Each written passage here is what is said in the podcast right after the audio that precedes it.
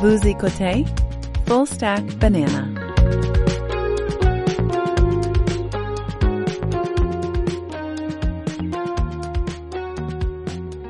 Bienvenue dans le Stack, épisode numéro 15 du 13 janvier 2022. Je m'appelle Louis-Jacques Darvaux, c'est la mise à jour hebdomadaire pain aux bananes, où on mélange toutes sortes de patentes qui ont retenu notre attention. Et euh, ben, comme d'habitude, euh, c'est euh, Alex Gervais qui est avec moi aujourd'hui pour discuter de tout ça. Comment tu vas, Alex? Ça va bien, ça va bien, toi? Ça va, ça va très bien, malgré l'adversité qui nous a frappé ici en début d'année à notre retour de vacances avec un dégât d'eau, oui, un bon vieux dégât d'eau. Alors, euh, la surprise était totale à notre retour de vacances, mais on s'en sort quand même élégamment. mais c'est un peu autant qu'on peut. J'aurais beaucoup de choses à dire, comme tu le sais, par rapport à ça, mais on a quand même euh, malgré tout un agenda euh, assez euh, chargé aujourd'hui. étant évidemment le, je ne sais pas si tu as comme moi fait une pause de lecture pendant le, temps des fêtes, mais moi disons que j'ai j'ai énormément encore de rattrapage à faire, quelque chose que je comptais faire le week-end dernier, mais finalement avec tout l'eau qui nous est tombée dessus ici, je n'ai pas pu faire les lectures de rattrapage que j'aurais aimé. Donc pour la grâce de tout le monde, en fait, on sera peut-être, euh, on n'aura pas un show qui va durer quatre heures ou cinq heures de temps, comme ça aurait pu être le cas si on avait euh, lu euh, autant qu'on aurait voulu. Mais mais, mais, disons que c'est quand même instructif. Donc j'ai quand même quelques quelques petites quelques petites choses à dire par rapport à notre fameux dégât Est-ce que tu on a même on a même pas eu en fait le temps de s'en parler nous deux. Donc ça va être c'est, c'est une véritable un véritable update là. C'est pas faké. Ah ouais, on va le faire live. Mais en fait, la première chose que tu réalises quand tu as un, problème de, en fait, dans, les, apprentissages, puis il y en aura sûrement d'autres, mais c'est que, euh, tu sais, comment on gère les passwords, hein, les mots de passe, on a des outils pour gérer ça, mais c'est drôle, j'avais jamais pensé mettre les informations d'assurance dans euh, dans un outil que j'utilise. Bon, j'utilise One Password, mais il y en a d'autres. Euh, mais euh, ça, c'était le premier apprentissage que je nous trouvais un peu euh, je trouvais ça un peu bizarre qu'on soit aussi euh, mélangé dans le dans le, côté évidemment cacophonique quand une situation comme ça arrive, ça te prend de court, t'es pas prêt à ça. Puis là, ben, on est en train de fouiller dans les papiers pour trouver les informations. Il y a un petit 10 minutes awkward où tu dis, il me semble que ça fait pas de sens en 2023 qu'on soit comme ça. Donc ça, c'est la première affaire. Puis évidemment, après ça, ça te ça t'amène. Est-ce que tu fais ça, toi? Est-ce que tu est-ce que tu es diligent avec tes assurances? Non, pas particulièrement. Non, c'est ça. Ben, dans le sens que je suis diligent comme n'importe qui, tu sais. Dans le sens que je reçois mes papiers, ça s'en va dans un petit classeur, puis c'est tout bien organisé. Mais j'ai pas de plan B si jamais le classeur passe au feu ou il se fait mouiller complètement, tu sais. Exact. C'est sûr que je sais comment je trouverais l'information, tu peux toujours appeler ton courtier, etc., etc., mais tu sais, tu peux shortcutter quand même un bon une bonne heure, puis comme tout c'est arrivé une fin de semaine, tu n'aurais pas nécessairement pu appeler ton, ton courtier ou ton agent d'assurance pour dire Peux-tu me donner le numéro de téléphone où ce qu'il faut que j'appelle en cas de réclamation ou whatever, tu sais? Exact. Puis euh, donc euh, c'est ça, le, ça c'est une des choses. Puis en fait, avec euh, avec euh, tout ce qui s'appelle cloud computing et tout ça, il n'y a pas de raison de ne pas avoir cette information-là accessible en tout temps, n'importe quand, sans que ça soit relié à des à des éléments physiques qui existent dans ta maison quelque part. Euh, un dégât d'eau, c'est une chose. Un, feu, j'imagine à peine ce que c'est que d'avoir un incendie si tu as pas d'inventaire de tes biens, etc. Donc, j'ai j'ai pas fait un travail exhaustif pour vérifier qu'est-ce qui... Mais clairement, ça, ça a été le nudge que j'ai eu de de, de, de, ne pas avoir été euh, de ne pas m'être senti prêt par rapport à ça. L'autre chose, c'était euh, euh, c'était la question du voyons, ça ça m'échappe pour un moment, c'est ah, c'est drôle, c'est quand on a un, un, complete, un, un, blanc complet. C'est comme s'il y avait une, une, tempête de neige complète dans ma dans ma dans ma tête par rapport à ça. Euh, apprentissage par rapport Clairement, tu l'as pas appris. Ah oui, ben c'est ça, c'est ça. Une chance. Euh, je, viens de me, souvenir que j'ai des notes en avant de moi que je peux lire. Euh, euh, c'est la question de l'inflation. La, la, police en fait, euh, euh, on avait contracté ça il y, a, il, 10 ans, plus que 10 ans. Puis comme chaque année, tu renouvelles un peu euh, sans trop réfléchir, mais la situation aujourd'hui, si tu penses par exemple à des travaux, des travaux qui peut-être coûtaient 5 000 dollars il y a 10 ans, te coûtent peut-être, je sais pas moi, 15 000, 20 000 dollars aujourd'hui avec la pénurie de main d'œuvre puis l'espèce de hyper inflation, surtout dans le monde de la construction. Donc bref, ça m'a je me suis euh, trouvé très, très, très euh, euh, imbécile un peu de ne pas avoir été plus, plus plus sharp dans, dans mon évaluation des garanties que j'ai, qu'on traîne, qu'on ne re-questionne pas nécessairement en termes de montant, sachant la réalité de l'inflation, mmh. surtout depuis la COVID, etc. Donc, quiconque a fait des rénovations sait que c'est à peu près impossible de trouver des gens qui font du travail euh, compétents. Il y a des questions d'inflation, il y a des questions de, de, de, rareté de la main-d'œuvre, etc. Mais bref, euh, c'était mon deuxième point concernant les assurances. Il y en a sûrement d'autres. Si j'en ai d'autres importants, intéressants, mais euh, on les mentionnera à un autre moment donné, mais ça, disons que c'était la c'était la, la, la, la, réflexion du jour concernant les, les assurances. Si tu es capable de, de, de, réduire le, mon, mon, mon, mon, mon blanc de, de 30 secondes où j'ai perdu la mémoire. C'est, ça crée aussi de l'amnésie temporaire apparemment, euh, les, problèmes de, de, de Godot. Mais concrètement parlant, qu'est-ce que tu aurais fait maintenant que tu es conscient de ce point-là? Tu aurais réévalué les, les assurances que tu avais pour peut-être augmenter les, la couverture, quoi? Ben, j'aurais fait cette vérification-là définitivement. Puis euh, euh, pour, pour euh, par exemple, il y, a des, tu sais, on reçoit d'une part la, la, la, police d'assurance, euh, la version brève, qui n'inclut pas toutes sortes d'avenants puis de, de, de, formulaires spécifiques.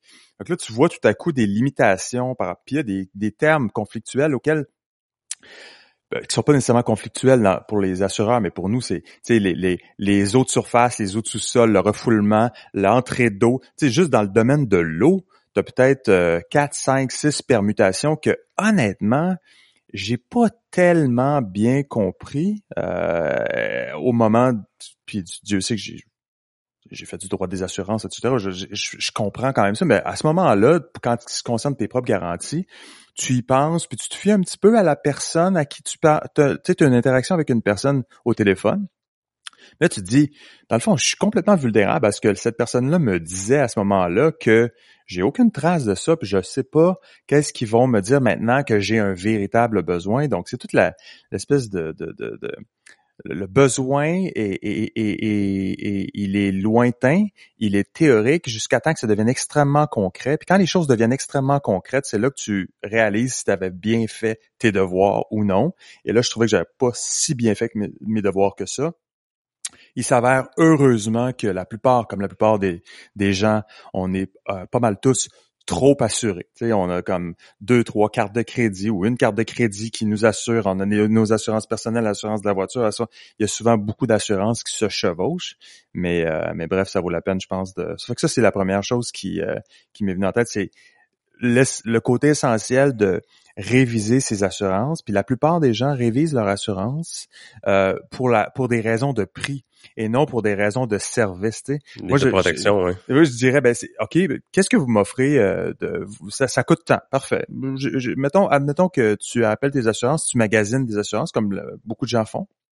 Et plutôt que de dire, oh, eux, ils m'offrent euh, juste tant de dollars, ben c'est comme, non, c'est quoi votre service? Avez-vous un service excellence, un service étoile ou des trucs comme ça qui peuvent paraître un peu euh, un peu flaky marketing sur le coup, mais ça se peut que que que que quand tu vas avoir une réclamation, que ouais, leur petit red carpet service plus qui offre avec une certaine une certaine tarification qui dans le dans le sens global des choses là euh, ne coûte pas si cher que ça. Ça peut peut-être être un 50, un 100 dollars par année sur tes primes.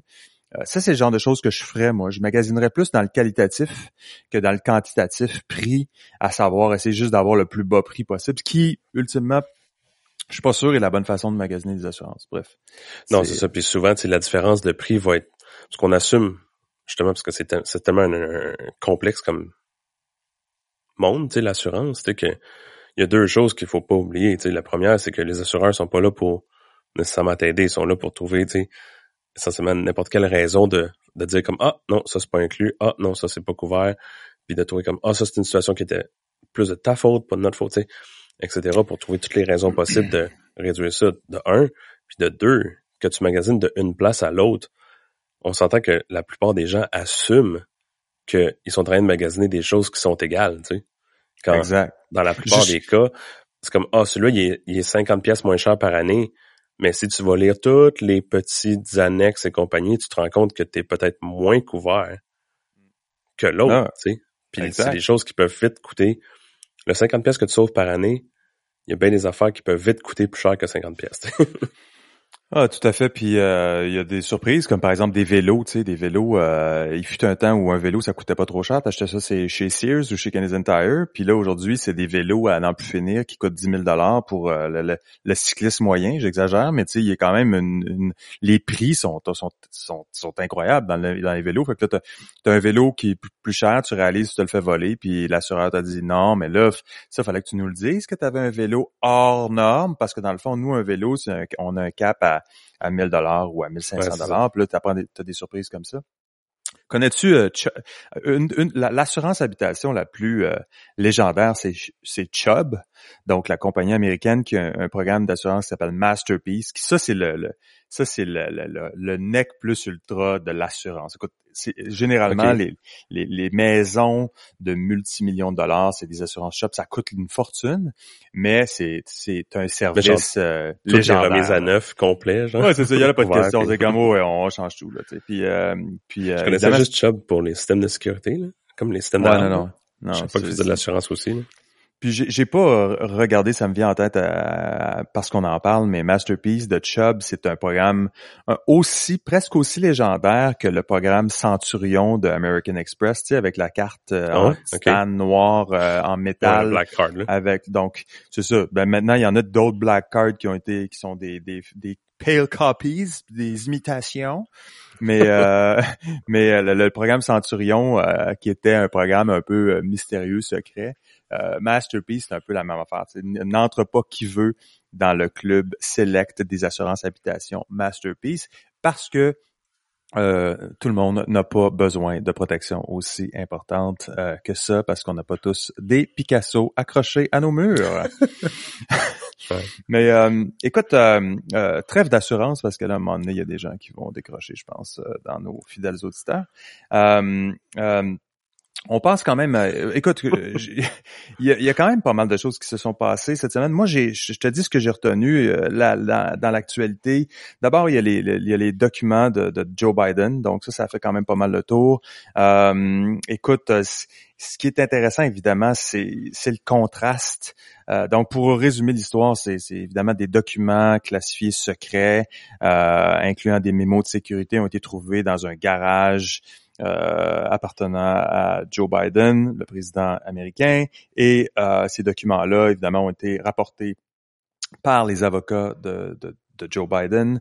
Euh, et euh, bon, là, d'une part, il y a évidemment, ça fait suite à, à, à, à, peu près la même histoire concernant Trump. Donc, euh, évidemment, c'est un peu euh, le jour de la marmotte de ce point de vue-là. Il y avait aussi les, les, les, les, serveurs de, de courriel de Hillary Clinton euh, à l'époque qui, avait, qui avait quand même fait beaucoup de bruit en 2016. donc, évidemment, le premier point intéressant là-dessus, ben, c'est la, la le traitement médiatique entre les, documents euh, trouvés euh, à Mar-a-Lago, euh, qui étaient les documents secrets de Trump, et ceux de Biden. Donc, des histoires assez similaires, mais là, tout le monde s'emploie beaucoup à, noter les différences, puis à, vilipender Trump au détriment de, alors que, Biden semble avoir une une vie plus facile là-dessus. Il y a aussi je me dis, il y a une affaire par exemple, je me, je suis pas particulièrement les trucs de, comme ça, le genre les documents de C ou de Trump, tu sais, mais question peut-être niaiseuse là, mais est-ce que le contenu des documents était si entre guillemets important que ça? Parce que j'ai toujours l'impression que ces histoires-là sont beaucoup plus choquantes du point de vue qu'il en ait trouvé des documents plus que dans le contenu des documents en tant que tel. Tu sais. Ben c'est ça. Ben là c'est un peu euh, c'est un c'est un peu un, un, catch 22 parce que c'est des documents classés secrets. Fait que dans le fond on peut pas révéler le contenu du fait même qui sont. Fait que c'est plus le côté la classification des documents qui fait en sorte que tu sais que c'est un certain niveau puis que ça aurait pas dû être sorti, mais il y a le côté, évidemment, il y a une sorte de nonchalance par rapport à ces documents-là qui circulent. Quand tu te retrouves dans des garages ou dans des think tanks associés à des gens qui ont été in office, out of office, ça amène la question aussi des, euh, de l'information qui peut couler vers des, euh, des, gouvernements étrangers, euh, pour ne pas nommer euh, la Chine ou, d'autres. Donc, c'est sûr que c'est un problème assez important de gouvernance à la base, puis de, de, confusion aussi, d'aspects de, de, donc, puis... Probablement relié aussi à une espèce de faux sens de la sécurité parce que, tu sais, comme clairement, sortir des documents, c'est beaucoup plus facile qu'on le pense. Ben, visiblement, puis aussi le, que ce soit des documents papier ou que ce soit des documents électroniques, pour chaque feuille de papier trouvée dans un garage à quelque part, il y a combien de emails ou de documents électroniques qui sont échangés euh, sans, sans aucun euh, sans trop de problèmes. Donc euh, c'est sûr que je pense pas que c'est un c'est un si euh, grand problème que ça en soi, en tout cas pour moi, mais je, encore une fois, ce n'est pas mon expertise que de commenter sur le contenu de ces documents-là. Je suis pas un Washington Insider ou un expert en sécurité euh, euh, en sécurité nationale, mais je trouvais qu'il y avait définitivement le côté traitement médiatique entre deux situations identiques. C'est toujours intéressant de voir la polarisation, mais aussi le côté timing, parce que les documents ont été annoncés euh, par les ont été trouvés le 2 novembre. Puis là, à un moment donné, le FBI a commencé son enquête le 9 novembre, qui est juste une journée après les élections législatives américaines. Donc, tu sais, la question, euh, puis là, c'est, on fait aussi référence à le, le euh, l'analogie avec le Hunter Biden laptop puis tout ce qui été révélé dans le contexte de, de, cette affaire-là du, du, laptop du fils de, de, Joe Biden qui avait été découvert avec du contenu euh, potentiellement euh, dommageable pour son père à l'époque de l'élection de 2020. Ben c'était évidemment un peu ça, ça, invite quand même à des euh, à des pensées un peu plus complotistes. Tu sais, c'est facile aujourd'hui de Toujours se faire euh, taxer d'être complotiste euh, facilement, ça, arrive beaucoup, surtout dans, dans, la part des médias, des grands médias qui, dès qu'on a une théorie qui est un peu fringe, euh, vont traiter tout le monde de complotiste.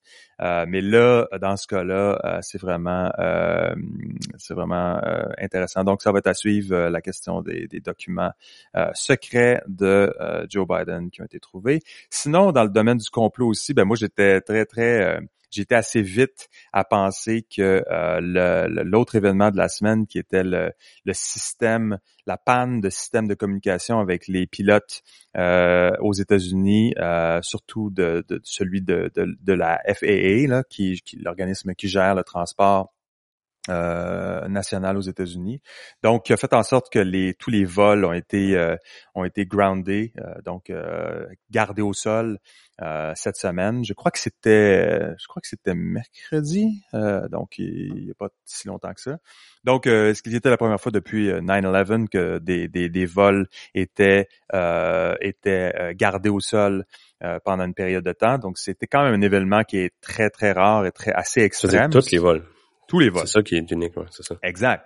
Puis bon, évidemment, moi, dans ma tête, la première cause, c'était surtout quand tu as le gouvernement qui dit on sait pas, on investit, c'est pas clair, puis euh, avec un peu des, explications. Euh. donc, euh, il s'avère qu'il s'agirait de systèmes vétustes qui qui qui sont la cause. Euh, on n'est pas encore euh, clair si c'était pas une attaque, euh, une attaque de, de, une cyberattaque. Mais dans tous les cas, l'intérêt pour moi, c'est d'une façon ou d'une autre, il n'y a rien de rassurant. Parce que si c'est une cyberattaque, ben, ça, ça, c'est problématique en soi quand ça touche des aspects viscérales comme ça qui sont le transport aérien. Ça, c'est la première affaire.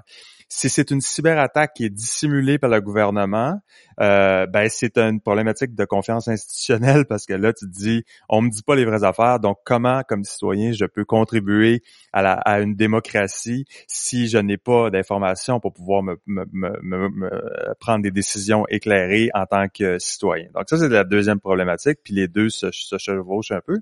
Puis si c'est la cause, c'est que c'est un système qui est qui a été euh, implémenté initialement, un système informatique implémenté en 1947 qui est vétuste comme probablement plein d'autres systèmes qui, qui, qui, qui, sont implantés dans les centrales nucléaires ou d'autres où c'est comme, tu sais, puis on l'a vu, là, de, moi, ayant travaillé dans des, dans des compagnies minières, dans, dans le domaine du, du software, tu sais, c'était, tu des trucs des fois qui étaient qui étaient euh, qui étaient plus supportés par personne depuis euh, des années. Tu avais des consultants qui faisaient juste ça, supporter des systèmes non supportés, qui faisaient énormément d'argent. Donc là, tu peux imaginer les problématiques reliées à des systèmes trop vétustes qu'on n'a pas entretenus, pour lesquels on n'a pas de plan, puis là tout à coup il faut tout changer, puis ça coûte des milliards et des milliards parce que là guess what, faut que tu amènes McKinsey puis Accenture puis les autres pour venir te, charger des dollars comme ça n'en finit plus. Comme ça a été le cas dans la pandémie, tu sais, ça a été ah mon Dieu, on est incapable de processer de l'information en ligne,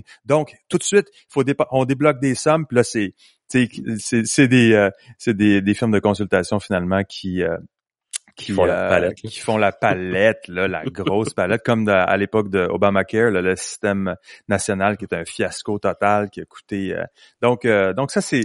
J'aime qu'il y ait une petite vibe de le bug dans l'an 2000 dans ces affaires-là. Oui, c'est ça, exact. Ils comprennent même pas comment si la date change, le système peut tomber. exact.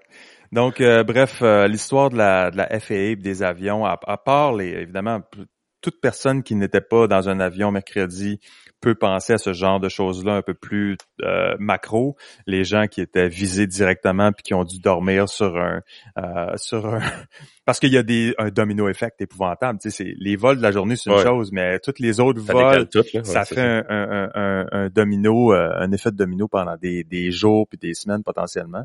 Donc, on sympathise. Si on parle juste de vols de passagers, tu sais, il y a aussi tous les vols de de freight, ouais. Freight commercial, etc., qui sont ça peut l'impact peut aller loin, là. Le, ripple effect peut s'en aller assez loin. Imagine tous les sacs Louis Vuitton qui, qui, qui arrivaient directement de la Chine, euh, puis qui euh, maintenant ne, ne, peuvent pas être achetés actuellement potentiellement. Quelqu'un doit attendre chez euh, Old Trend Fou pour euh, acheter ça. Donc c'est, ça crée des, des traumatismes, c'est sûr.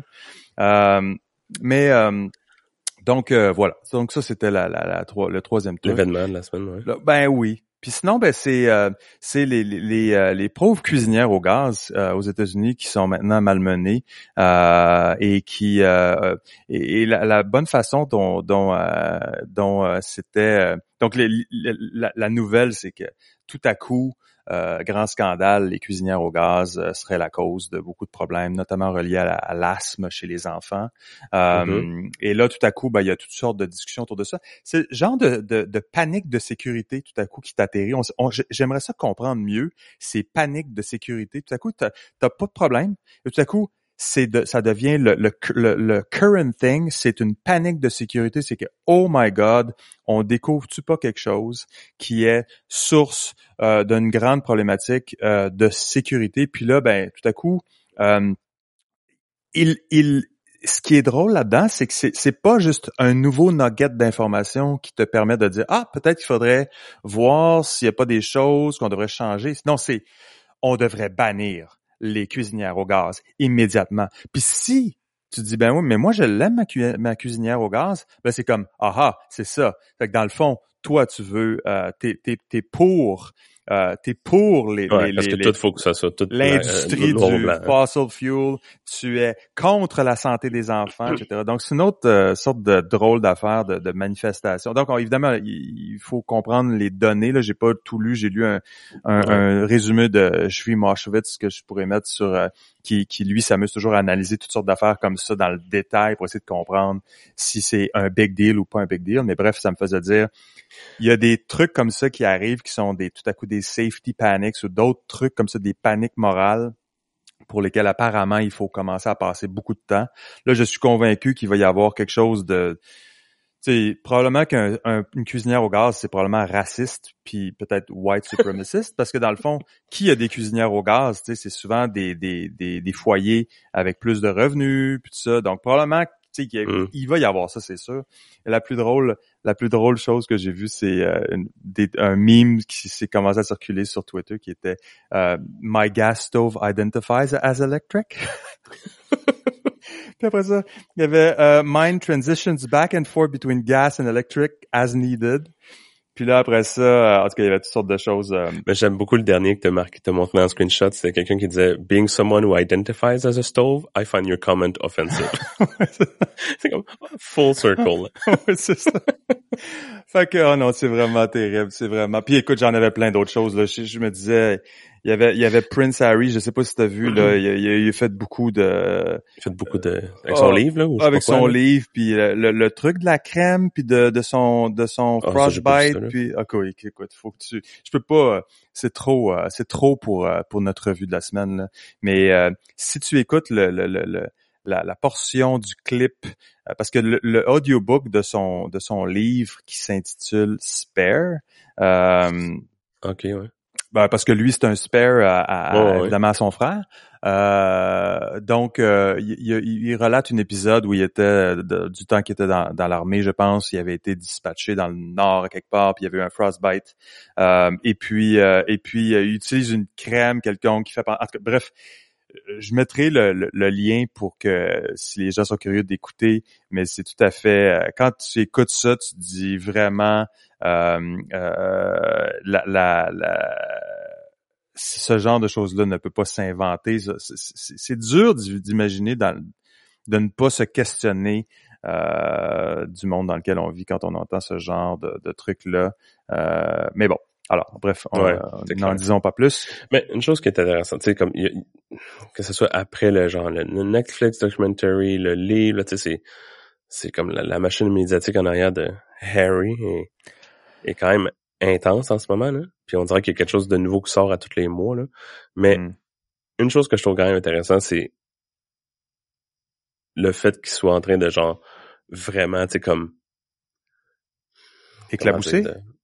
Non, mais tu sais, comme je, trouve ça comme good for you de, tu sais, de raconter tes affaires puis de plus être nécessairement tout pris dans l'arrière de qu'est-ce qu'il faut qu'on dise puis tu sais comme faire attention à tout tu sais qu'il y, a un peu de genre je m'en foutisme qui est un peu attaché avec son attitude qui hmm. tu peux voir ça des deux côtés mais tu sais je trouve que ça fait un peu de ménage peut-être tu sais ça va faire un peu de Ouais, c'est ce que, je veux dire, ça, ça, ça, ça, brosse un peu la, la vieille affaire qui est, qui est comme poussiéreuse, puis comme de, du monde qui se, surprotègent puis qui sont toute attention. Puis ça fait un peu comme rafraîchissant, on va dire, dans un sens, parce que ça met aussi un peu, ça enlève un peu le, le shine de cette hmm. famille, puis euh, ben, se aussi. Je pense que la, la, le carburant de la monarchie implique un certain niveau de controverse aussi, de mythes, etc. Puis ça peut pas être si c'est stérile, trop clean, on entend on en pas parler. Tu entends rarement parler de la monarchie euh, euh, norvégienne ou de d'autres euh, ou, suédoises. Tu sais, toujours des fois tu entends parler d'un un, roi ou une princesse d'un autre pays que tu es comme oh, je savais même pas qu'il y avait une monarchie ici puis qu'il y avait encore un système comme ça de, avec avec tout ce que ça implique de euh, d'infrastructures autour. Euh, mais je pense que c'est probablement, ça je pense que ça fait partie de la recette. Euh, en tout cas, certainement celle qui a été développée dans les 30, 40 dernières années où il y hmm. avait de l'intrigue. il y a aussi le côté humain. Il y a, il y a toutes ces histoires-là qui, qui font partie d'un d'une recette secrète là un peu euh, tu sais du poulet frit Kentucky là mais la sauce euh, à la sauce monarchique euh, en, anglaise donc faut je pense qu'il faut le voir comme ça ça a tendance quand même à m'énerver un peu de quelqu'un qui qui, qui, qui qui utilise essentiellement le il se fait du capital en, critiquant le système duquel il provient. C'est un peu une logique un peu circulaire, je trouve que qui, ouais. Puis surtout que c'est pas des c'est pas des issues qui sont on n'est pas dans le je connais pas le mot français mais c'est pas du whistleblowing non plus, tu sais. Non, c'est juste comme du drama, tu comme t'as une plateforme pour critiquer ce qui, ton, ton, ton, ton drame, tes drames familiales, puis le petit, euh, petit conflit que t'avais à gauche, à droite. En même temps, t'as une plateforme à cause de cette famille-là, fait que ça devient un peu comme, OK, mais... C'est bas de gamme, je trouve. Tu sais, si, ouais. mettons, t'es, t'es l'ancienne nan, t'es une euh, ancienne euh, gouvernante chez Oprah Winfrey, là, puis tu, tu, sors, tu sors ton livre, tu dis, tu racontes qu'est-ce que Oprah mange le matin, puis c'est quoi ses habitudes, puis quel, euh, tu sais, si tu vas dans des détails comme ça qui sont juste euh, parfois revanchards, mais aussi euh, ouais. d'une certaine façon, où on fait juste une intrusion exact. dans la vie de quelqu'un. pas en train d'aider personne aussi, tu sais. Non, parce que si tu, tu, tu c'est quoi le mot, tu, tu dénonces quelque chose parce qu'il y a comme des d'autres parties qui étaient comme oh attends une minute là tu sais comme euh, je sais pas tu dénonces que je mettons Oprah ou whatever avait des trucs un peu comme suspects qui se passaient puis à une situation se résolve. Exact. ok fair enough. Mais là comme qui que t'essaies d'aider? Genre t'essaies de juste comme te t'aider ta propre conscience parce que t'as fait partie de ce système là pendant longtemps puis tu te sens mal par rapport à ça? Exact. Mais tu sais ça devient un peu comme un reality la monarchie devient un reality show chose qui est un peu comme genre, ouais, OK. Ouais. On Puis, en a assez de shows de monarchie anyway. Avec un, un veneer, un, un veneer de courage, là, comme s'il y avait du courage là-dedans, ouais. là, une espèce ouais. de, euh, puis c'est ça qui est un peu, euh, je trouve moins ragoûtant, puis je trouve bas de gamme là-dedans, c'est que je pense pas mm. que ça prend tant de courage que ça pour, euh, pour euh, pour faire ce genre de critique là. Mais bon, c'est c'est ce qui ouais. se passe dans la monarchie et qu'est-ce que on en a vraiment à cirer de toute façon? Je ne lirai pas ce livre et ça ne m'intéresse pas. Mais euh, mais l'histoire quand même de la crème Elizabeth Arden, ça je pense que c'est ça vaut la peine de. Est-ce que c'était ça? Je sais pas. En tout cas, la crème. Euh, sinon, euh, qu'est-ce qui... Show notes euh... avec notre link Amazon Affiliate. Oui, c'est ça. c'est ça, ça va exploser. euh, euh, les, les... Mais ce que j'ai trouvé intéressant, sinon, dernier point, c'était euh, c'était le concept de slow checkouts. Donc, c'est il y a une, une chaîne de de, de supermarchés euh, euh, néerlandaise et euh, qui opère aussi en Belgique qui s'appelle Jumbo. Et eux, ils ont introduit des, c'est ça qui m'avait attiré, c'est l'idée de slow checkouts for people who enjoy chatting, helping many people, especially the elderly, deal with loneliness. Donc, c'était l'idée que euh, euh, il, il, puisse y avoir euh, des interactions à l'épicerie, que les gens aimaient ça, euh, surprenamment, et que ça allait maintenant être installé dans plus de 200 magasins. Euh, donc, euh, c'est des klets casa, donc des caisses où on chatte, donc on jase, des, ca mm -hmm, des caisses mm -hmm. où on jase. Et puis, bon, là, évidemment, j'ai fait un peu de recherche parce que je voulais comprendre un peu plus qu'est-ce que c'était cette affaire-là. Et, évidemment, la culture, euh, je sais pas si tu connais un petit peu la culture néerlandaise, mais c'est une culture quand même assez froide, très transactionnelle. Les choses sont, sont efficaces. Puis euh, à l'épicerie, c'est pas nécessairement là où euh, d'une part c'est efficace et d'autre part c'est pas là. Les, les employés sont pas nécessairement encouragés à dialoguer avec les gens. C'est comme tu fais euh, passer les, les éléments sur le tapis, puis euh, tu t'assures que ça soit expéditif. Donc, dans ce contexte-là, c'est sûr que peut-être que de d'avoir des caisses où on permet plus, où on encourage peut-être plus les employés à jaser avec les gens, euh, c'est peut-être plus une innovation que peut-être dans certains cas ici où on a euh, peut-être qu'on parle plus, mais je, je pense pas tellement qu'on parle plus. Euh, puis l'autre idée non, de... Mais comme ils disent, c'est fait pour les personnes plus âgées, tu sais. Puis ça, je peux définitivement le croire, tu sais, parce que exact. ils ont le temps, ils sont pas pressés, ils sont pas nulle part, ils vont avoir des interactions qui sont plus longues que la plupart des gens, tu sais. Puis ça doit enlever beaucoup de frustration, tu sais, parce que tu te ramasses en arrière d'une caisse, entre guillemets, normale, derrière une personne qui va parler, tu... tout le monde va avoir quand même un petit, genre, come on, elle a pas besoin, t'as pas besoin de raconter ton histoire parce que t'achètes une banane, tu sais. Exact. Mais si t'es dans, dans une caisse, dans une Kletskassa, ben, tu j'aime j'aime comment tu fais du, pro, du, product placement. c'est du product placement. non mais tu sais toutes les personnes âgées qui arrivent à la caisse font comme "Hey, tu sais quoi, j'achète une banane puis j'ai entendu un podcast qui était fantastique, ça s'appelle oui, Full Stack Banana." ah, toi aussi? Ben voyons donc, ça a pas de bon sens. Hey, je te fais écouter un extrait. mais euh, euh, Non, c'est ça. Ben évidemment, c'est sûr qu'ici, euh, moi, je sais pas si les caisses sont très euh, rapides, euh, mais je pense pas que si le IGA près de chez moi introduisait une caisse lente, les gens seraient très très contents parce que les caisses sont toutes lentes. Fait que probablement que s'il y avait une caisse lente, on serait probablement, on passerait la moitié d'une journée à l'épicerie. Puis je pense pas que ça serait une, bonne chose. Mais en fait, non. Je veux dire ce que ça me faisait au-delà de, du, du de, la nouvelle que je trouve intéressante. maintenant, comme je dis, à texturer avec le contexte. C'est quand même intéressant l'idée de d'innovation, puis de d'avoir des de, de, l'idée où euh, une innovation qui est plus vers le côté humain aussi, tu sais vers le côté humain et aussi contrarian, donc qui va dans le sens contraire euh, de, ce que l'on pense est une marche définitive vers un progrès robotique, froid, etc. J'ai vu la même chose, par exemple, les car J'ai pas trouvé l'information puis j'avais pas le temps de le faire, mais par exemple les lavotos. Euh, il y a de plus en plus, tu sais, il y a eu une période les lavotos à la main, c'est comme dans les années 50, 60, il y avait eu un golden age des lavotos à la main. Euh, Surtout là, des endroits où il y a des car culture quand même assez importants comme la Californie, etc. Tout ça, mm-hmm. c'est fermé. Évidemment, tu, tu, passes à côté, puis euh, maintenant, il y, a, autre chose dedans où il n'y a plus rien. Mais euh, il, y a, il, y a, une recrudescence de l'intérêt pour les euh, lavotos à la main, où tu as un contact avec quelqu'un, où tu as quelqu'un qui fait un bon lavage, etc., versus l'espèce de côté, euh, l'espèce de lavage mm. approximatif qu'une machine va faire, qui coûte souvent très cher pour ce que c'est. Donc, c'est l'idée d'avoir moyenne. Ouais, c'est ça. Donc l'idée, l'idée d'innovation ici, c'est et, l'idée de faire euh, des trucs qui sont différents, surtout dans une période difficile. Donc là, on est dans une période où euh, la main-d'œuvre, on sait que c'est difficile. Euh, on sait aussi que la, euh, la question de l'inflation crée des pressions sur les prix, etc. Donc, il y a des dynamiques qui sont qui sont négatives, surtout si on avec l'idée d'une potentielle récession cette année, etc.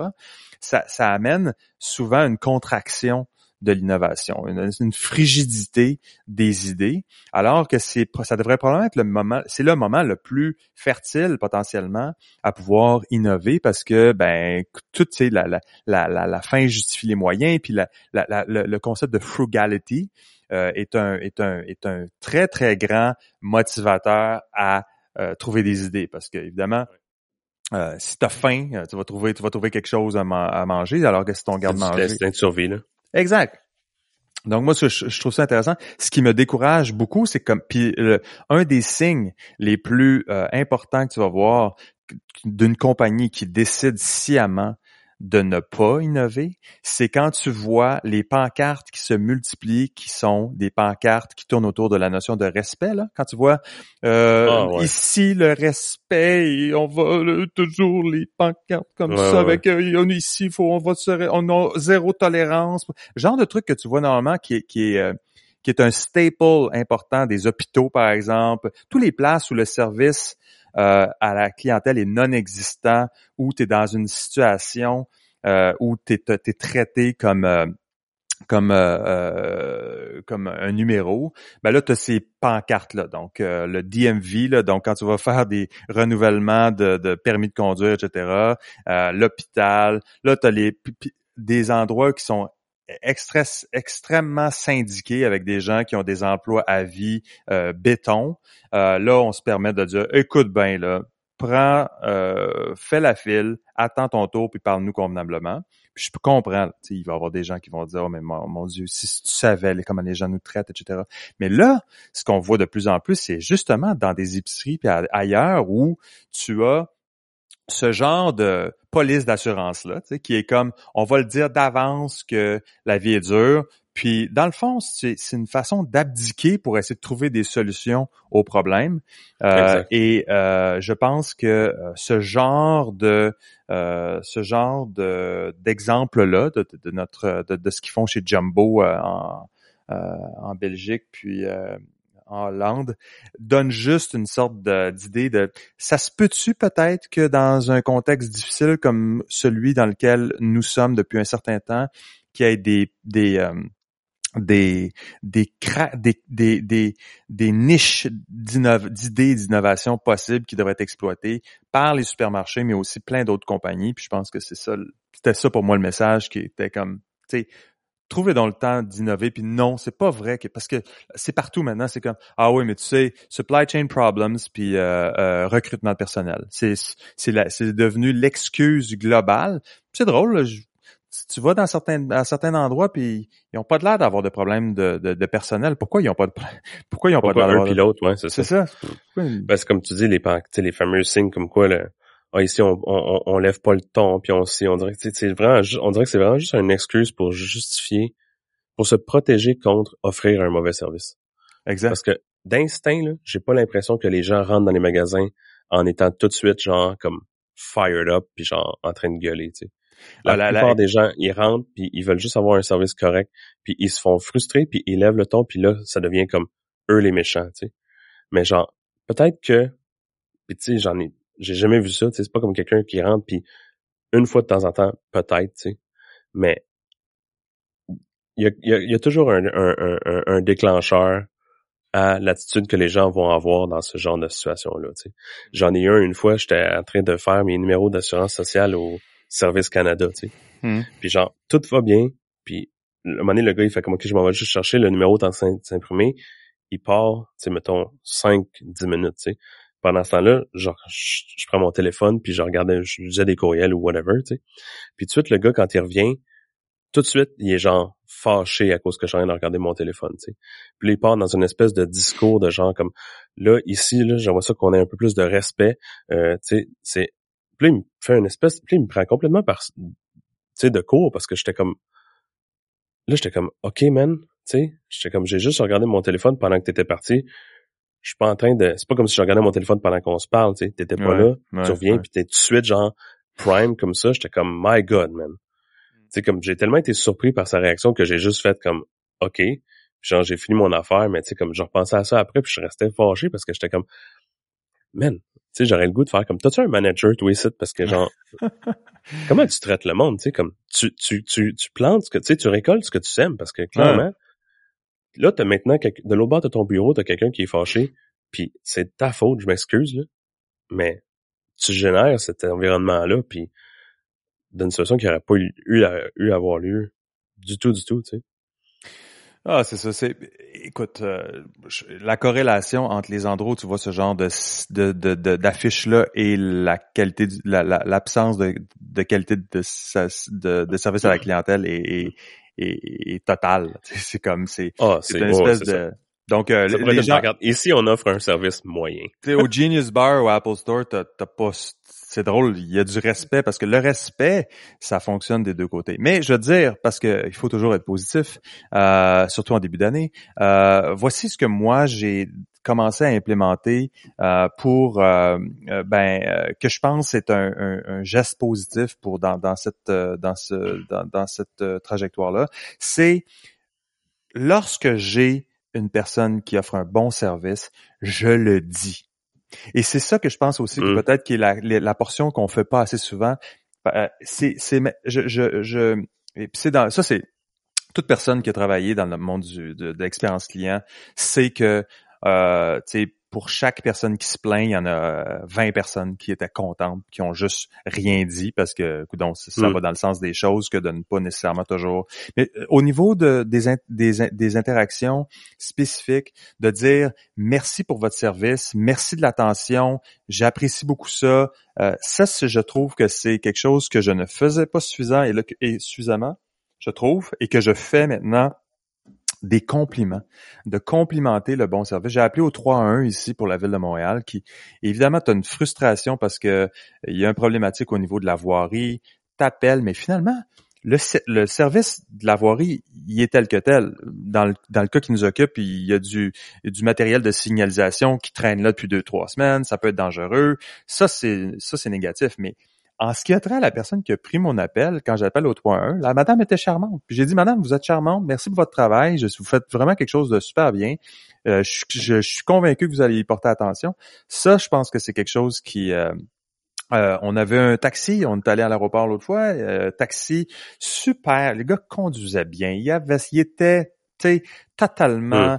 Euh, il a pris des chemins que même, euh, tu sais, qui qui qui qui étaient pas nécessairement euh, sur le, son son Waze ou son son son véhicule était. Je lui ai dit. avec ça, je pense que c'est quelque chose qu'on peut peut-être se donner comme résolution de, de faire en 2023 pour endiguer la lutte contre la mauvaise expérience client. C'est quand tu as une bonne expérience client, dis-le. Tu, parles à quelqu'un, vous avez une belle voix, madame, merci ou monsieur, merci beaucoup de, votre attention. Je sais que les choses sont pas nécessairement faciles. Merci d'avoir pris le temps. Je pense que ça va, euh, ça va très loin. Puis euh, c'est, peut-être ça qui va faire en sorte qu'on va finir qu'avoir moins de d'affiches euh, de respect qui vont puis avoir un vibe plus positif. Puis comme tu disais, les gens le monde qui chiale sont souvent plus vocales, tu sais. Mais la personne qui reçoit cette chose-là, un compliment comme ça va facilement effacer 5, 10 mauvais commentaires que ces gens-là reçoivent, puis ça va et ça va loin, ça va longtemps. Rappelons-nous aussi qu'il y a, a pas si longtemps, euh, les gens qui travaillaient dans des épiceries et tout ça, c'était des travailleurs essentiels euh, qui sont mal aimés, qui gagnent pas beaucoup d'argent, mais que pendant qu'on était en situation de pandémie, puis qu'on avait toutes sortes d'incertitudes par rapport au virus et ce que ça impliquait exactement, et qu'on pensait que tout le monde allait mourir comme des mouches, ben, eux, il fallait qu'ils passent encore les bananes à la caisse, puis qu'ils te, te, servent avec euh, un masque ou deux, euh, avec euh, des... Souvenons-nous des visières de les protection, les visières, les, masques, les, visières, les lunettes de sécurité. Euh, donc ces gens-là quand même en ont eu pas mal. Euh, donc euh, voilà. Alors on tourne tout ça en une bonne, des bonnes pensées pour les gens qui qui nous servent dans le domaine du retail, qui est vraiment pas un monde toujours très facile, mais euh, et c'est la conclusion, c'est peut-être qu'il y aura de l'innovation intéressante dans le sens, moi je vois ça, je vois le monde de la bonne expérience client avec un contact humain. C'est, si j'ai un 100 pièces à mettre là, moi je le mets là-dessus dans un monde d'automatisation et de robotisation. Les gens ont besoin d'avoir un contact humain. Si tu as ça de ton côté, je pense que tu as un mm. modèle d'affaires qui est résilient. Donc euh, voilà, mm. c'était mon commentaire éditorial sur ce sujet. Écoute, euh, le temps file. Euh, je veux quand même qu'on avance parce qu'on avait beaucoup de choses, puis euh, c'est pas comme si on n'avait pas beaucoup de choses devant nous. Il y a deux derniers sujets. En fait, comme tu le sais, une, une, nouvelle année et une ancienne année ne saurait être, ne saurait se transitionner harmonieusement sans que je fasse mon top 13. je sais pas pourquoi 13, mais écoute, ce que j'ai fait, c'est que pendant les pendant les vacances, je n'ai, comme je te disais d'entrée de jeu, je n'ai pas beaucoup lu, mais euh, j'ai quand même fait le tour de mes euh, disparitions euh, de l'année 2022 parce que, comme tu sais, c'est c'est une chose que je ne manque jamais. Donc, qui sont les grands disparus de l'année 2022 et pourquoi Donc, je, je, pense que tu étais, tu brûlais d'impatience d'avoir ah, mes choix. J'ai pas dormi hier. C'est ça, exactement. Donc, écoute, j'y vais euh, rapidement. Euh, et euh, bon, le premier avertissement, c'est que d'une part, je ne vais pas parler de 13 personnes qui ont marqué l'humanité en quelques minutes et leur rendre justice. Donc ça, c'est la première affaire, c'est je ne peux pas faire ça. Donc c'est il faut considérer ça comme une invitation à aller lire le obituary de ces personnes-là, si le cœur vous en dit. et je pense que chaque euh, chaque euh, notice biographique contenue dans ces euh, dans ces notices nécrologiques là, j'ai pris pour fin de, de, faciliter le, New York Times qui font les, les meilleurs obituaries, je pense, mais évidemment les personnages dont je parlerai dans beaucoup de cas ont été couverts par d'autres grands médias. chacun peut aller lire où ils le veulent, mais je pense qu'il y a, euh, y a ce premier euh, euh, point-là à faire, donc je ne peux pas rendre justice. Euh, et l'autre chose, c'est, c'est aussi un peu influencé par mes propres intérêts. Donc c'est sûr qu'il y a des personnes euh, qui euh, ont peut-être eu une, une contribution, par exemple culturelle importante, une contribution scientifique importante, qui m'apparaissait peut-être moins, qui m'a moins marqué. Donc j'y vais un petit peu à fonction de mes intérêts, ce qui est un petit peu dans l'ordre des choses. Mais donc euh, et, il n'y a pas ici un ranking euh, ou une liste qui est euh, classifiée en ordre d'importance. C'était plus en ordre de, de date de disparition. Donc, ça part probablement de plus tard dans l'année, donc décembre 2022 jusqu'à plus tôt dans l'année, donc janvier 2022. Donc, c'est une sorte de drôle de, façon de faire les choses. Mais voilà. Alors, c'était ce que j'ai fait. Donc, le premier que j'ai qui a retenu mon attention, c'est Vivienne Westwood. Donc, qui euh, euh, qui est décédé, je pense en décembre. Moi, je, je, la, la, quand j'ai, euh, je, je, connaissais Vivienne Westwood à cause de, ce, de du nom qui était familier parce que c'est un brand, euh, un, un, fashion, brand, important. Mais ce que j'avais su avant qu'elle qu'elle décède et qui est là, qui était revenu à ma mémoire, c'est l'histoire derrière la boutique de Vivienne Westwood euh, dans. Je, puis là, encore une fois, les détails sont, je, je n'ai pas tous les détails, mais essentiellement Vivienne Westwood est créditée à avoir inventé le punk movement. Donc, toute l'espèce de euh, l'emblématique euh, euh, punk movement qui a été développé autour d'une sorte de contradiction avec la monarchie anglaise, part d'une boutique de linge usagé que Vivienne Westwood et son partner à l'époque avaient avaient commencé.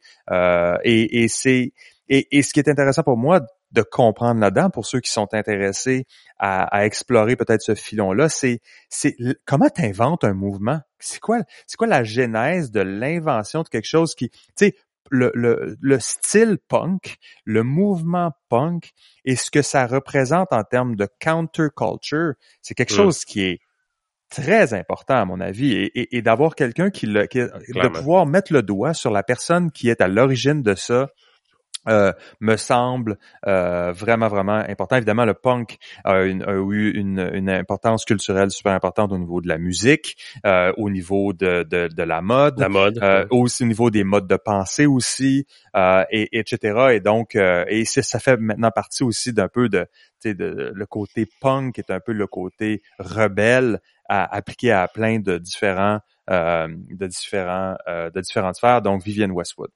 Euh, si on reste euh, en Angleterre, bien évidemment, il y a Elisabeth II, donc je n'ai pas, pas grand-chose à dire de plus que tout ce qui a été dit, mais il y a quand même quelque chose de, de vraiment... on pensait que cette personne était euh, allait être éternelle ultimement, mais il y, y, avait il y avait quand même quand même c'était assez inévitable de, de parler d'Elisabeth II pour toutes les raisons qu'on peut imaginer. Je n'ai pas encore écouté par ailleurs la cinquième saison de The Crown, mais on va s'y mettre euh, en 2023. J'ai très hâte. Euh, donc, euh, attends, t'écoutes ça pour vrai ou c'était sarcastique? Non, non, non, non, non, non, non, j'adore The Crown. Okay. Oh, oui. non, c'est un, c'est un, c'est un family, euh, c'est un family thing si ma, ma blonde on, aime bien ça. Ouais. Euh, sinon, euh, troisième, c'était Frances Hesselbein. donc, pour moi, c'était euh, qui est décédé à 107 ans, euh, a géré les Girl Scouts euh, aux États-Unis, le mouvement Girl Scout. Essentiellement, c'est probablement, je l'ai classé dans la catégorie euh, probablement plus greatest leaders of all time, nobody knows. Puis euh, probablement pour ceux qui sont intéressés euh, en, à toutes les questions de leadership au féminin, ce qui est une tendance assez forte, il semble. Euh, mm. de lire la, la, la, notice biographique de Frances euh, Esselbein euh, qui essentiellement a pris euh, le mouvement Girl Scout, l'a reformulé complètement vers un mouvement qui visait à faire tomber euh, des, des stéréotypes par rapport aux, aux filles, à, à, à pouvoir mm. à pouvoir développer des, des, des notions d'empowerment, puis de ne pas être resté dans, dans des catégories standards, tout en respectant l'héritage du passé, en changeant complètement l'approche managériale euh, au niveau de... Alors bref, c'est une pépinière à leçons de leadership. Cette, et, et, et Francis Esselbein n'est pas euh, le genre de personne que tu as sur les couverts de, de livres euh, dans un dans un aéroport près de chez vous. Là. Donc ça, je trouvais que c'était quand même euh, intéressant euh, et, et, encore une fois je, je peux pas rendre justice à, à, son à son histoire mais pour que euh, euh, tu sais quand Peter Drucker le gourou du, du, de la stratégie du management dise que euh, Esselbein aurait dû aurait été en mesure de gérer General Motors mieux que ceux qui géraient General Motors euh, à l'époque donc c'était c'était quand même et elle était dans les en tout cas, bref elle, elle, Parce que, ouais.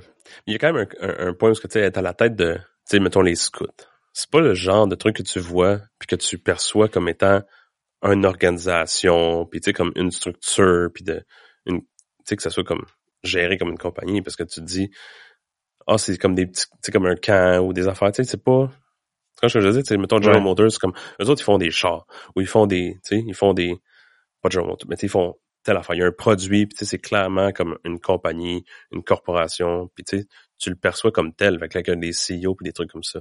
Des mouvements comme des Boy Scouts, des organismes comme ça, c'est plus difficile de le percevoir comme étant ce genre d'organisation puis l'ampleur que ça a parce que tu le Mhm. vois à plus petite échelle puis ça a l'air d'être juste comme des, des trucs un peu comme ah, des comment dire des, des social clubs ou des trucs comme ça tu sais Ah, exact. Ah, fait que les ben, dirigeants de ces trucs là c'est ils gèrent des business qui sont importantes mais dans Hey, fais- invisiblement tu sais Tout à fait. Puis tout le, le, le, le- euh, un autre de ces une autre de ces grandes contributions, c'est le, le monde du non-profit. Donc tout ce tout ce- le management dans le monde du non-profit, elle a bref la, la liste des innovations de la sa contribution au monde du leadership euh, est, est vraiment vraiment euh, incroyable. Puis euh, ben en tout cas moi j'avais jamais Mm. entendu parler de de de- de- d'elle. Euh, et euh, donc bref je je peux pas en parler plus parce que ceux qui seront intéressés pourront euh, en trouver plus d'informations. Elle écrit des livres, etc. Je recommande euh, fortement de pouvoir euh, s'intéresser à Frances Hesselbein. Sinon, euh, mon quatrième, c'était Nick euh. Euh, donc, euh, Nick, euh, lui, avait une école de tennis super connue en Floride. Donc, c'était le- le- le- l'espèce de, de, royauté du tennis qui a entraîné pas moins de, de 10 euh, joueurs de tennis qui ont atteint le numéro un. euh, au niveau de, de, de- du tennis mondial, donc euh, des euh, André Agassi et d'autres. Donc quand tu dis que le monde du tennis, c'est quand même un monde qui est l'élite de l'élite. Tu sais, pour devenir un numéro un mondial au tennis, il y a beaucoup, beaucoup de monde qui joue au tennis en dessous de toi, là, tu sais, puis qui ne sont pas dans l'élite. J'en vois juste ici euh, où je m'entraîne, c'est un club de tennis, puis tu sais, j'en vois là, des, tu t'as des T'as des, des, des dizaines et des dizaines et des dizaines de jeunes qui sont là chaque jour, qui s'entraînent énormément, puis qu'on n'entendra jamais parler, même dans l'élite du tennis, mettons juste au Québec. Donc, euh, donc quand tu atteins le numéro un mondial, d'en avoir entraîné 10, c'est parce que tu as quelque chose que tu as compris à comment développer du talent. Donc, euh, j'ai trouvé euh, intéressant d'en apprendre un peu plus. Il avait un peu un style euh, Steve, Steve Jobs. Là. He yells at, at kids, insults them, and they work harder. Il y a quelque chose là qui me qui séduit, moi, qui est un peu old school. Euh, du côté, euh, tu sais, du côté, c'était pas floral nécessairement son approche. C'était comme, tu sais, you work at it, tu travailles fort, puis euh, tu travailles pas fort, il y en a, il y en a d'autres personnes qui peuvent euh, venir ici. Bref, ça c'est Nick euh, euh, donc qui, euh, qui est décédé aussi. Euh, euh, sinon, numéro 5, Jan euh, Zemin, donc euh, évidemment ancien ancien numéro un de, du CCP, donc le Chinese Communist Party. Donc, évidemment, c'est quand même un personnage incontournable en termes de la transition euh, qu'il a fait au niveau des, de, de- de la, la la transition capitaliste qu'il a géré, opéré, qui avait déjà commencé avant euh, 1989. Donc, lui, c'est le post-Tiananmen Square euh, leader qui a amené cette grande accélération-là exponentielle du capitalisme euh, en, en en, euh, en Chine. Donc, euh, donc euh, John Zemin, euh, qui est disparu en 2022. Euh, il y avait sinon le philosophe français Bruno Latour, qui, je ne connais pas encore très bien, mais que j'avais un intérêt assez assez marqué à découvrir son travail, surtout pour sa contribution en fait est, est, assez large et vaste mais c'est beaucoup l'interrelation entre les faits, les découvertes scientifiques et, et- et l'existence des faits dans les réseaux et dans la communication entre les gens. Donc c'est un peu, euh, c'est un peu euh, peut-être, euh, c'est-à-dire que un fait scientifique, par exemple la découverte d'une nouvelle molécule ou la découverte d'un nouveau fait, ça existe en soi, mais ça- la- la- la- lui sa contribution était cette réalité-là factuelle existe et est propulsée dans euh, des réseaux d'influence puis des réseaux de connexion entre les gens qui invalident ou confirment ces faits-là. Donc, je trouve ça, je trouve ça particulièrement intéressant. Puis je veux, m'intéresser un peu plus à Bruno Latour et son travail parce que je trouve que c'est, int- c'est intéressant dans la réalité d'aujourd'hui à comprendre. Donc, c'est un peu plate qu'il soit disparu aujourd'hui parce que je pense que son travail est vraiment, vraiment pertinent pour aujourd'hui. Quand il s'agit de comprendre l'existence des faits, mais dans la dans un dans une série de réseaux dans lesquels on opère. Donc, est-ce que est-ce que les comment les faits existent si sont ne si on ne prend pas en considération la, la, la vélocité et le traitement dans des réseaux de communication. Bref, je, je ne veux pas trop. Euh, on va tomber dans des euh, dans une craque philosophique euh, qui va peut-être faire en sorte que des, certaines personnes vont, vont, vont, décrocher. Mais Bruno Latour, je pense que fait une contribution importante à la philosophie, puis donc a disparu. sinon, j'avais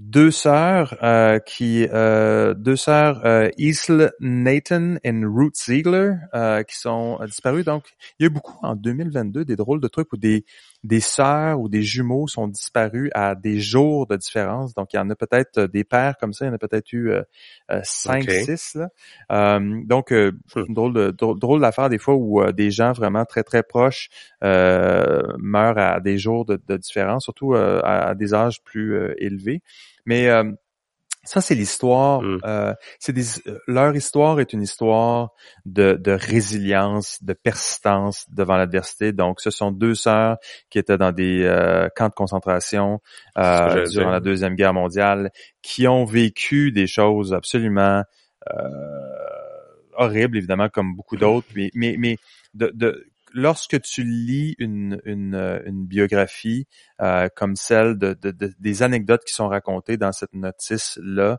euh, tu ne peux pas ne pas penser que il y a notre vie n'est pas si difficile que ça. Il y a quelque chose de, il y a, il y a une sorte de force que tu, tu prends de ça pour avoir de voir quelqu'un qui a été capable de passer à, travers ce genre de, de, de, de, de difficultés et d'avoir quand même réussi à avoir un, un, un, outlook sur la vie qui était quand même assez positif, puis de mener une vie euh, et de, de, faire une contribution positive euh, à la société et d'avoir une, une, philosophie de vie quand même relativement positive malgré la, la, la, la les débuts de vie euh, aussi difficiles euh, qu'ils étaient comme dans la vie de ces deux femmes-là. Donc, euh, ça, c'est le genre de... Et ce ne, ce ne sont pas les seules euh, histoires. Il y a des histoires comme ça, il y en a énormément, mais, euh, mais sont toujours, je pense, importantes à, à lire et à se, à se souvenir. Euh, en huitième position, euh, Kazuo euh, Inamori. Donc, je sais pas si tu connaissais euh, Kazuo Inamori, mais c'est un, c'est une espèce de, de, de, géant du du du euh, de, du, du monde industriel japonais qui a fondé Kyocera, la compagnie assez bien connue, mm-hmm. compagnie de céramique initialement, qui a comme dans d'autres groupes, que ce soit en Corée du Sud ou au Japon, qui euh, ou, même d'autres groupes industriels qui partent euh, dans un, un secteur vraiment euh, très très simple, mais qui arrivent à, à pouvoir dominer dans d'autres secteurs. Donc, a, a, développé donc contribution incroyable au monde du management. encore une fois, pas nécessairement bien connu, je pense, euh, mais euh, donc euh, a, implanté différents, tout, comme le, fondateur de, de, Sony ou de Honda, donc des contributions massives à la, à la production industrielle. Euh, et euh, la gestion en général qui sont aujourd'hui euh, qui sont aujourd'hui bien implantés partout. Un des concepts qu'il a développé, c'est le concept de Amweba Management qui visait une grande décentralisation de la décision, une contribution totale de tout le monde dans l'entreprise. Amoeba. Donc, Amoeba, oui, c'est ça, exact. Ouais. Euh, et donc voilà, donc ça on peut en l'air plus euh, il, a la deuxième compagnie qu'il a fondée, euh, je ne me souviens plus du nom. Euh, la première est Kyocera, l'autre en est une autre, qui est dont le nom m'échappe, mais qui est aussi un autre gros groupe industriel. Donc c'est une espèce de Elon Musk japonais là, de, de, notre époque, mais qui, qui arrivait à pouvoir qui a fait des contributions. Je, suis voir un peu. Il a fondé, il a fondé Kyocera, puis on dirait qu'après ça il est allé aider JAL, Japan Airlines peut-être?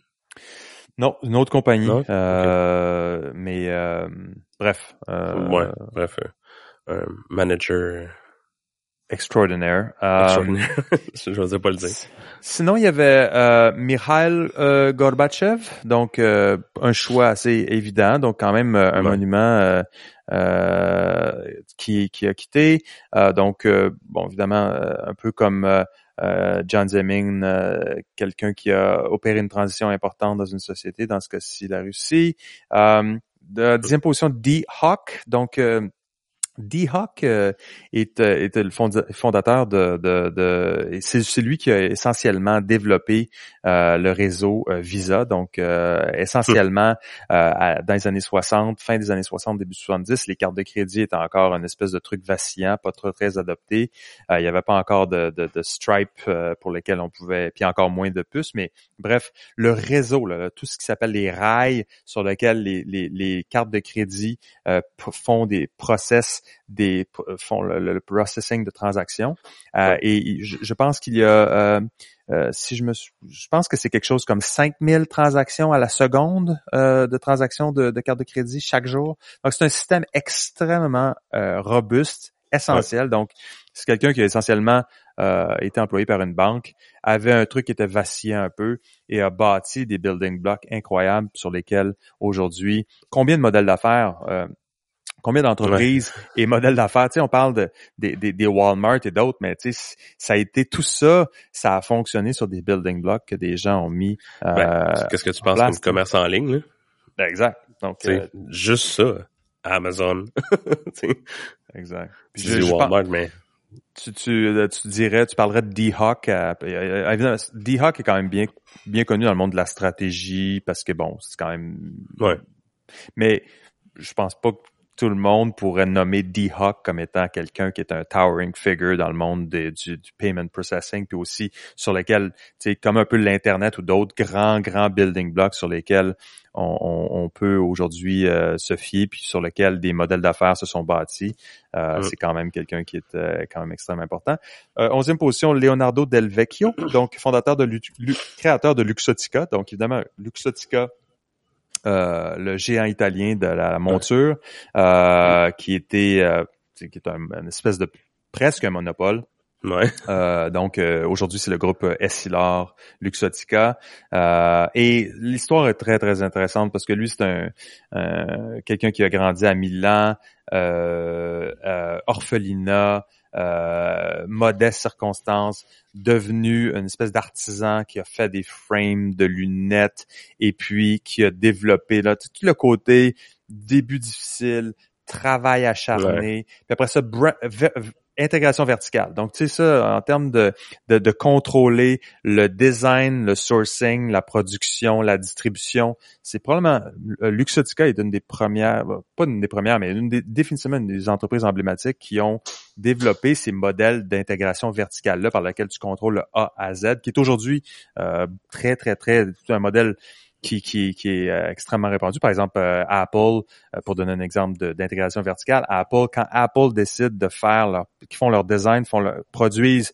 leur ordinateur, évidemment, ils le font avec des, des, des partenaires qui vont produire pour eux, mais c'est quand même eux qui contrôlent ça et qui vont produire leur propre euh, microprocesseur, ben ça, c'est un move mm. d'intégration verticale. Quand tu arrêtes de mettre du Intel dans ton ordinateur puis que tu produis tes propres chips dans un dans une séquence de, de, de value chain critique, ben c'est de l'intégration verticale. Donc, Luxotica est un des euh, pionniers de ça et bon, euh, sa fortune a été évaluée à 27,5 milliards de dollars et Luxotica est définitivement euh, une des raisons, son travail en fait, son, son œuvre totale est une des raisons pour lesquelles c'est très difficile d'acheter une paire de lunettes qui est pas fabriquée par Luxotica en Italie.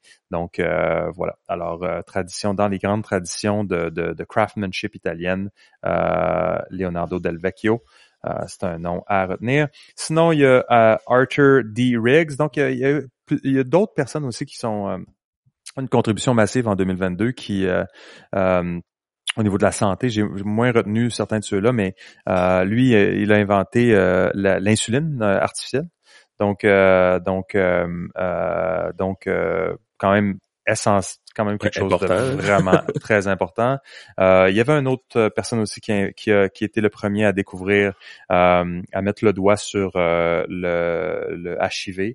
Donc en fait, il y a eu des, il y a eu beaucoup de gens qui ont qui ont quitté, qui avaient des, qui ont eu des contributions quand même importantes. Encore une fois, l'idée ici, c'est de mieux comprendre. Euh, c'est pas c'est pas l'idée de juste comprendre la vie de la personne, mais c'est de comprendre l'origine de la contribution. Qu'est-ce qui fait en sorte qu'une personne avec des circonstances X fait une contribution aussi importante?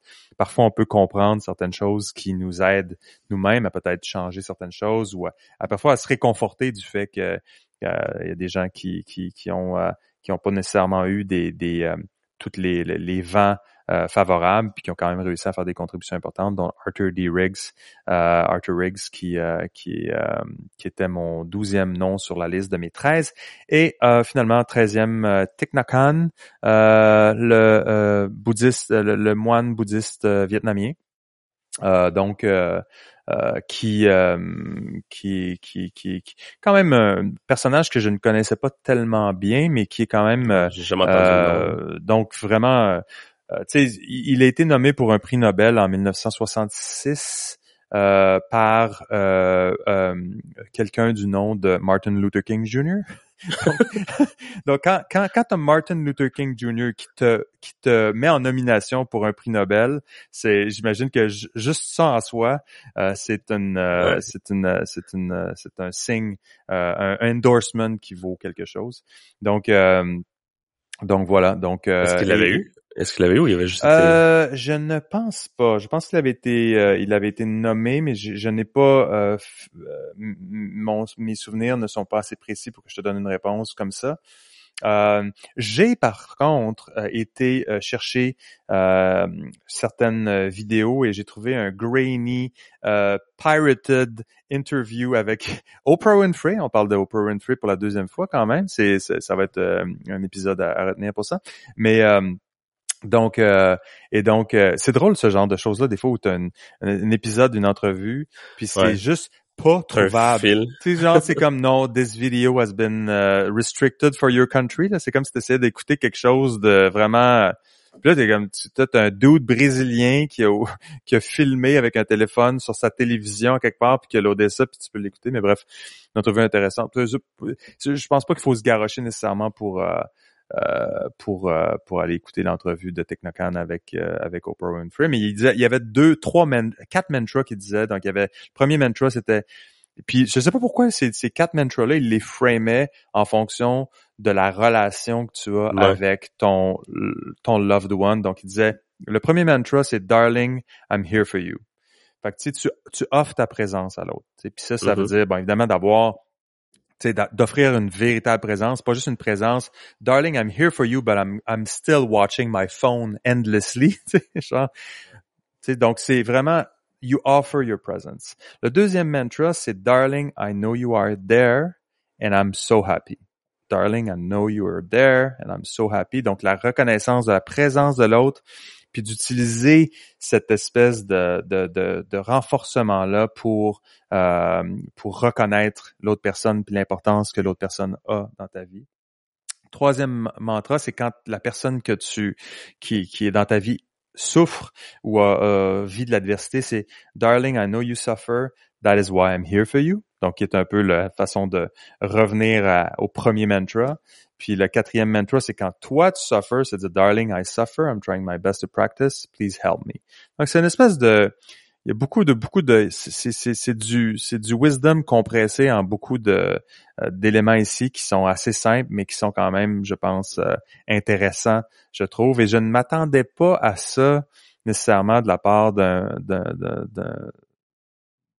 d'un moine bouddhiste parce que tu t'attendrais pas à ce que généralement tout ce qui tout ce qui tout ce qui vient du monde euh, zen meditation bouddhisme n'est pas nécessairement euh, euh, ancré dans la vie quotidienne comme ça tu sais.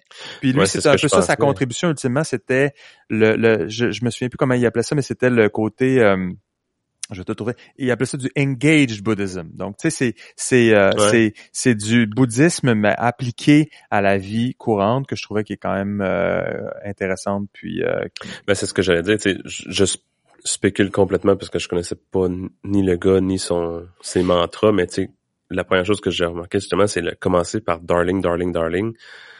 Ce qui est c'est odd parce que c'est pas nécessairement qu'est-ce que tu t'attends, tu sais.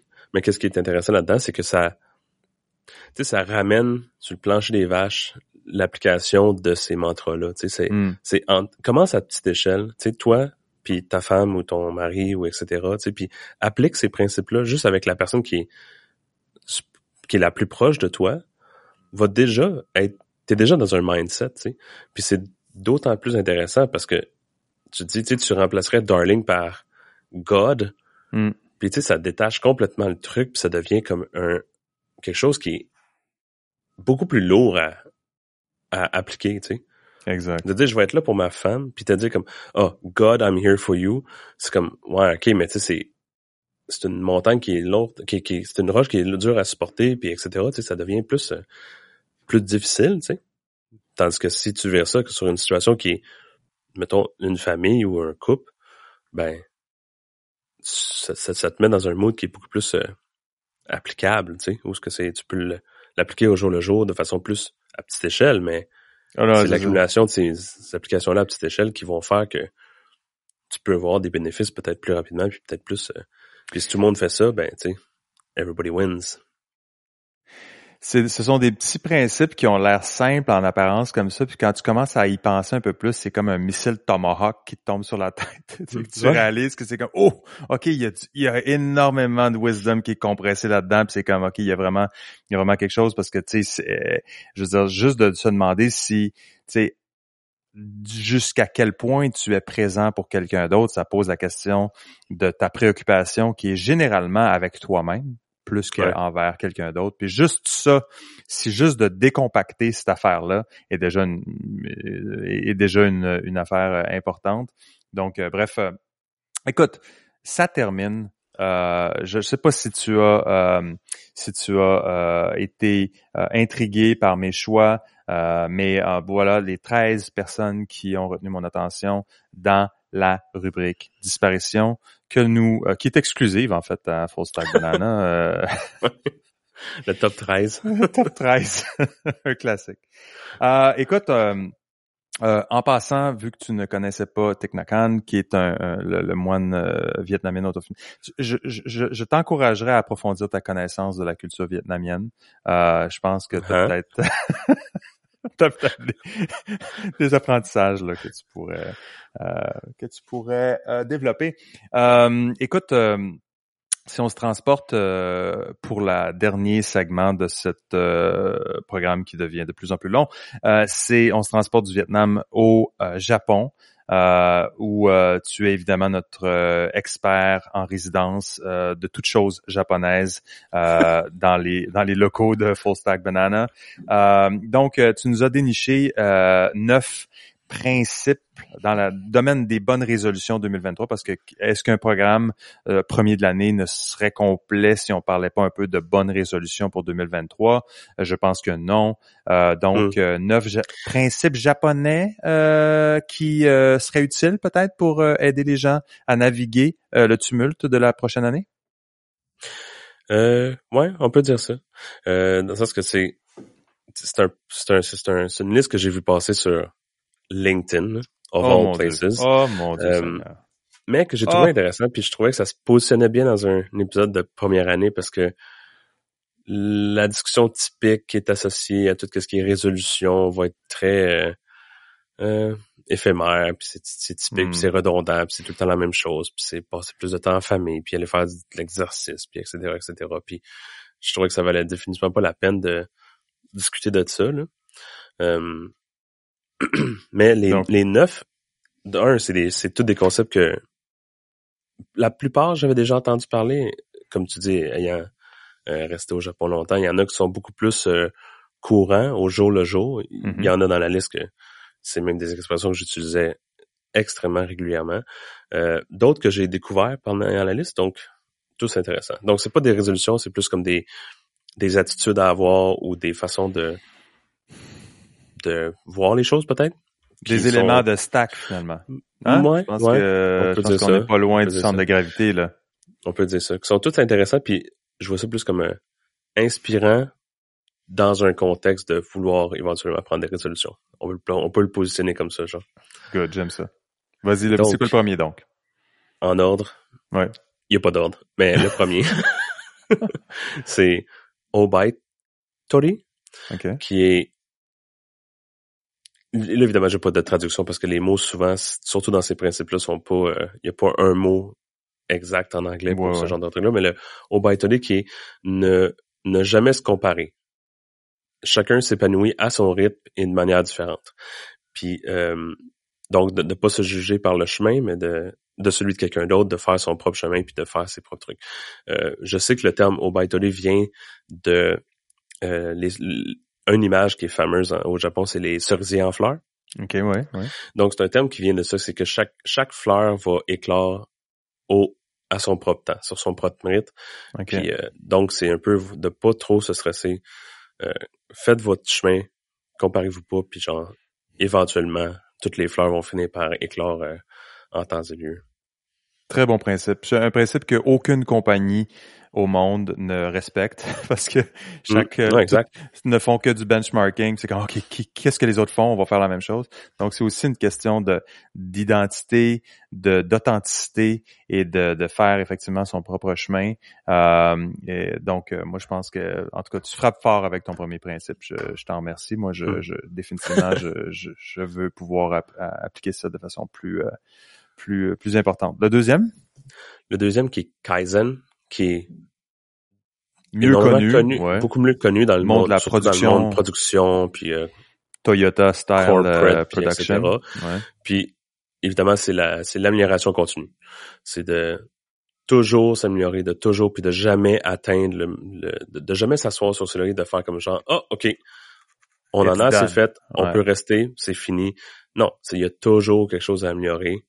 Puis évidemment, tu vas là c'est le deuxième, mais tu vas voir que au fil des concepts que j'élabore, tu vas voir que ils sont complémentaires dans un sens, tu sais Mm, mm. ou genre, tu sais, tu peux t'améliorer en continu, tu jamais conti- tu fais ton Kaizen, puis là, après ça, tu peux joindre d'autres concepts à ça qui vont, qui vont suivre, qui sont tous un peu intéressants de, de en prendre puis en laisser de chacun de ces trucs-là, parce que si tu prenais, par exemple, juste un, tu pourrais stresser par rapport à d'autres choses, mais tu les jumelles, puis là, ça devient beaucoup plus ça, euh, ça intéressant. D'où l'idée d'architecture. Tout ça, ce- tout ça, ce- tout ça forge un- une sorte de, de- de- d'infrastructure qui, qui, qui, qui fait du sens dans son ils sont tout. pas ils sont pas contradictoires c'est pas genre ah, ben je vais, envo- je vais faire mon kaizen ça veut dire que je cancelle mon Obaitori pas du Ouais. tout tu sais Euh, Kaizen, euh, on, tu sais, on a, c'est moins à la mode, mais euh, ça, ça avait été euh, les principes d'amélioration continue, black belt euh, ou whatever. Euh, je sais pas c'était quoi, mais tu sais, c'était devenu, bah.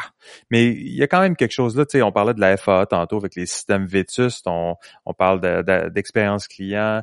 On parle, on a parlé aussi beaucoup dans, dans le podcast dans l'année passée de productivité, par exemple, euh, de trucs comme ça. Donc, euh, l'idée de de de- d'habitudes, de, petites habitudes, de production, surtout dans un monde. Oui, euh, je pense à dire quelque chose, mais c'est- très important, je pense, de, de peut-être de, se réapproprier Kaizen euh, plus que jamais. Puis, puis Kaizen a été beaucoup approprié par le monde industriel, mais faut pas oublier que c'est évidemment là, j'en parle d'un point de vue personnel puis individuel. C'est du ouais. développement de soi. Puis le point qui est intéressant aussi dans Kaizen, c'est que c'est des une accumulation de petits changements. Sais. Ouais. Évidemment, là, on en parle dans un contexte de résolution. Tu sais, combien de personnes se donnent des résolutions qui sont démesurées? Tu sais? Exact. Genre, je vais changer ma vie pour le bout pour bout. Ouais. OK, puis genre, en février, c'est comme c'est déjà abandonné, tu. Tu réalises que c'est insurmontable. De faire des petites améliorations tout le temps, pas juste un, essayer de faire un gros changement en janvier, mais d'en faire un petit peu, c'est l'attitude qui va qui, qui, qui amène à- au succès ultimement, tu sais. Voilà. Numéro Troisième? 3, Ouais. Wabi Sabi. Wabi Sabi, c'est d'accepter les imperfections. Hmm. Puis de dans le sens qu'il y a, il y a genre il y a, il y a- il y a rien qui dure, puis il y a rien qui est, qui est fini, puis de ultimement de se dire tout le monde a des défauts, il y a personne qui est parfait, d'accepter ça, puis d'être en paix avec ce concept-là, de dire comme non, puis d'être de, de juste accepter ça, puis de laisser faire les les stress qui sont liés à des trucs qui sont inutile, souvent, tu sais. Puis, ça, Wabi Sabi, c'est quelque chose que j'entendais souvent. C'est un, un, un des principes japonais qui est très, très, très... Euh, ben, dans la liste de neuf, qui est peut-être un des plus... Comment dire importants, je pense, dans la société japonaise, tu sais.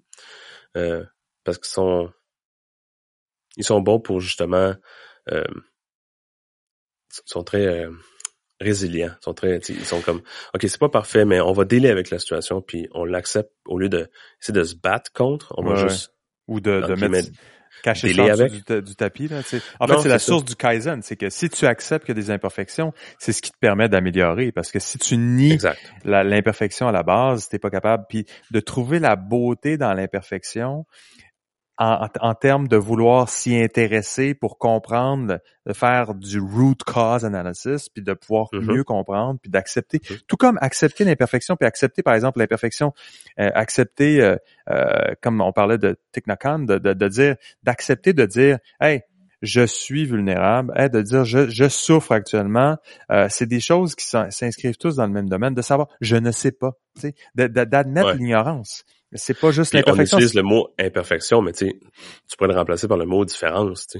Exact. Parce que souvent, des différences sont considérées comme des imperfections, mais peut-être que c'est ce qui rend cette chose-là spéciale ou cette personne-là spéciale, c'est qu'elle n'est pas pareille. Puis son imperfection peut être perçue comme quelque chose à, de, de, bénéfique puis de beau, tu sais. Exact, exact. Donc, euh, non, très bon principe. Euh, donc, Wabi Sabi. Euh, quatrième? Le quatrième, c'est Gaman. Puis ça, c'est quelque chose qui est euh, qui a été beaucoup euh, attaché au euh, ben, je vais le définir là, puis dans le fond, c'est avoir de la dignité pendant la, la contrainte. les moments difficiles, ils vont être affrontés avec maturité émotionnelle, maîtrise de soi, puis il faut avoir de la patience puis de la persévérance et énormément de tolérance. Donc mm. ça, c'est c'est un, un, principe qui est fort, mais c'est un principe qui a été aussi beaucoup attaché à la résilience des euh, euh, pendant la deuxième guerre mondiale où il y avait des camps. les, les, citoyens japonais aux États-Unis qui se faisaient genre aller, ils sont, ils sont aux États-Unis, ils se faisaient juste prendre les camps d'internement, puis se sont fait mettre dans un camp, puis ultimement ils ont quand même entre guillemets euh, bien géré ça. ouais. parce que leur gamin était très fort, dans le sens que on a cette situation là mais on va passer au travers de façon très euh, mature puis émotionnellement forte. C'est quelque chose qui que tu peux reconnaître dans la, la, la, la, tolérance des Japonais ou de ceux qui, qui, qui appliquent ces principes-là de c'est difficile, extrêmement difficile de, de, maîtriser ce principe-là si on veut, genre, mais d'en être conscient euh, puis d'avoir cette attitude-là devant l'adversité va être quelque chose qui, c'est probablement, moi, une des choses qui m'impressionne le plus. Euh, pas mal à, dans, dans, à beaucoup de niveaux, mais c'est lorsque quel, tu es en, en présence de quelqu'un qui est qui manifeste de l'élégance hmm. à travers l'adversité, qui garde son calme, qui reste, compose, calme, élégant, malgré la tonne de briques qui peut tomber dessus. Ça, pour moi, c'est une, euh, c'est quelque chose qu'on voit pas toujours, mais euh, c'est définitivement, pour moi, j'ai tendance à peut-être paniquer et, euh, dans, dans lorsqu'il y a, je, je, panique pas lorsqu'il y a des problématiques, mais j'ai définitivement, je, je garde pas nécessairement mon calme parce que je pense que la, la, la, la manifestation externe, puis la l'énergie que tu déploies, euh, et qui, traverse, qui, qui, qui, qui, vise à régler une, problématique, ben ça peut euh, euh, ça, ça, ça, aide à régler la problématique, mais ça peut aussi c'est pas nécessairement beau à voir de l'extérieur. Donc je trouve que, non, ça. que pour moi, Gaman, c'est définitivement le, ce que j'aimerais travailler le plus et qui, qui, est une lutte de tous les instants pour moi, mais que je pense qui est un principe vraiment intéressant. Intéressant. Numéro, 5. oui. Ikigai.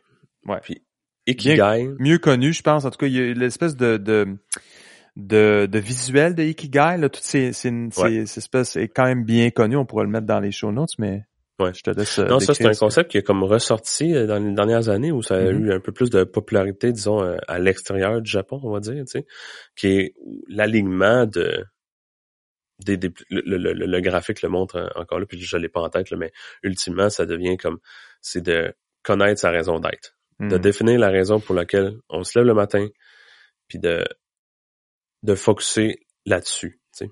Hmm. Il y a souvent, euh, c'est souvent attaché au, au- tu sais comme en, en, en- je, je veux pas dire en, en business, mais tu sais souvent t'entends l'expression de genre euh, faire ce que faire ce que tu Oh. aimes, tu sais Ouais, faire ce qu'on aime dans la vie. tu sais. Puis il y a beaucoup de gens qui veulent faire ce qu'on aime.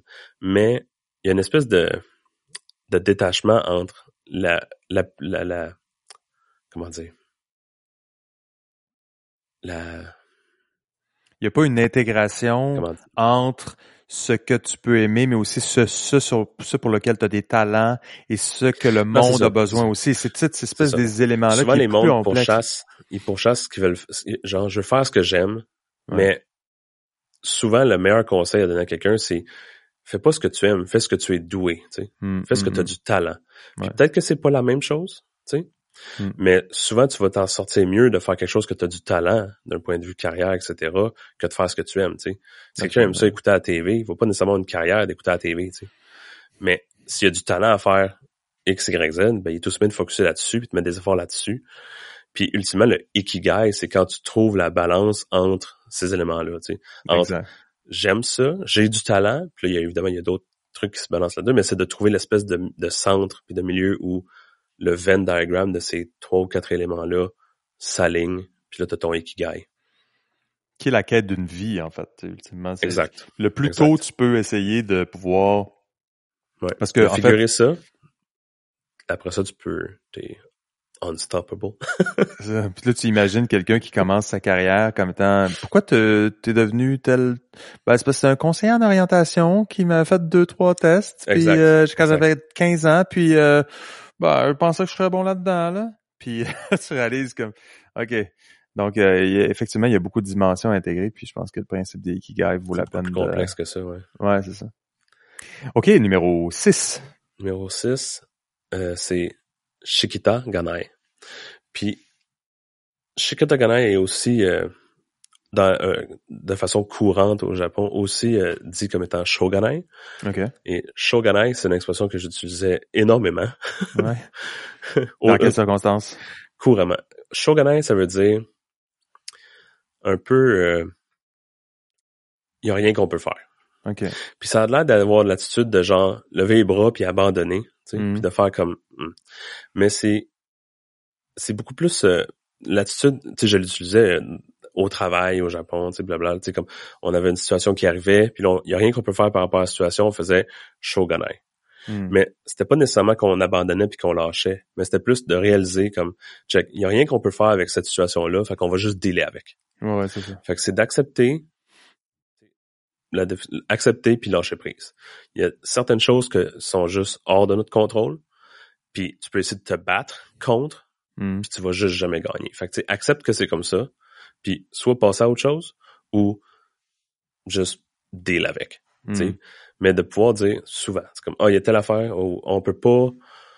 tu sais, Puis évidemment nous on l'utilise dans des contextes euh, assez euh, librement, là, tu sais Ouais. mais on, on avait par exemple on avait euh, des modèles qui étaient bookés pour un, un vidéo shoot puis il y en a cinq qui ont consolé ben shogunai il y a Ouais. rien qu'on peut faire on peut se fâcher on peut essayer de crier mais ils vont pas plus revenir tu sais fait que c'est comme shogunai il y a rien qu'on peut faire on passe à autre chose on trouve d'autres modèles puis on on, laisse, on, laisse passer, on laisse faire, tu sais. on lâche prise, puis on laisse Mhm. la frustration derrière, puis vite, on change, puis on, on s'ajuste.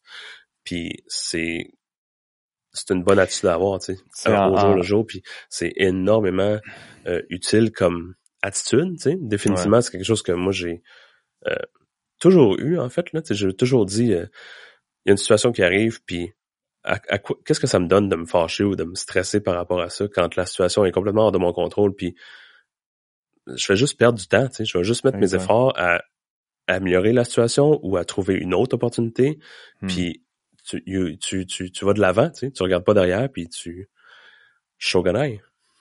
Le mot anglais, c'est souvent qui est aussi associé à ce genre de, surtout en- dans le monde bouddhiste, c'est euh, clinging. Donc, euh, le- donc Ouais, l'idée de s'attacher à quelque chose. Donc, you cling. s'accrocher. S'accrocher, oui.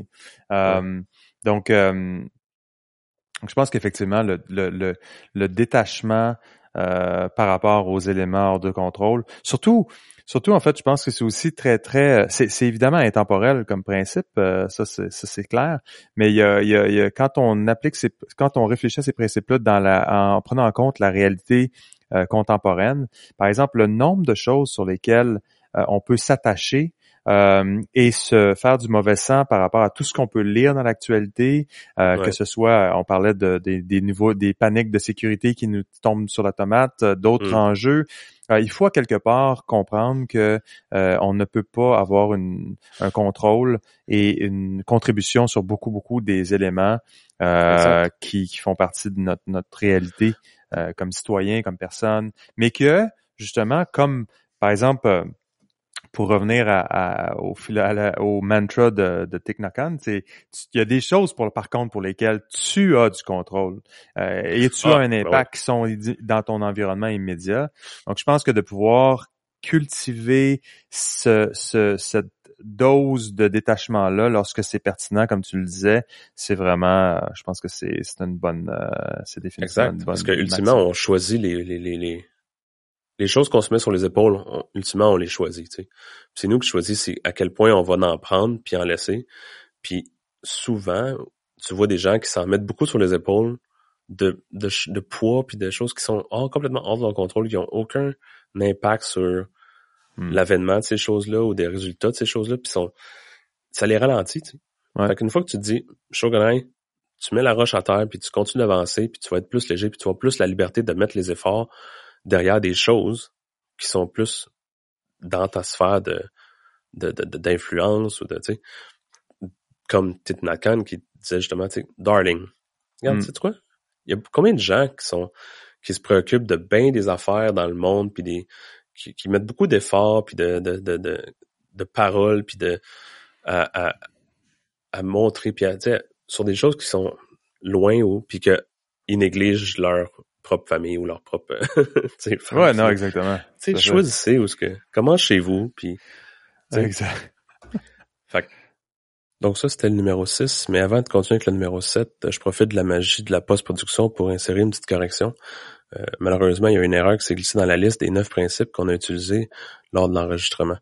Euh, pour le numéro 7, on a utilisé le terme shuhari, alors qu'en réalité, on parlait de, du principe de mottainai.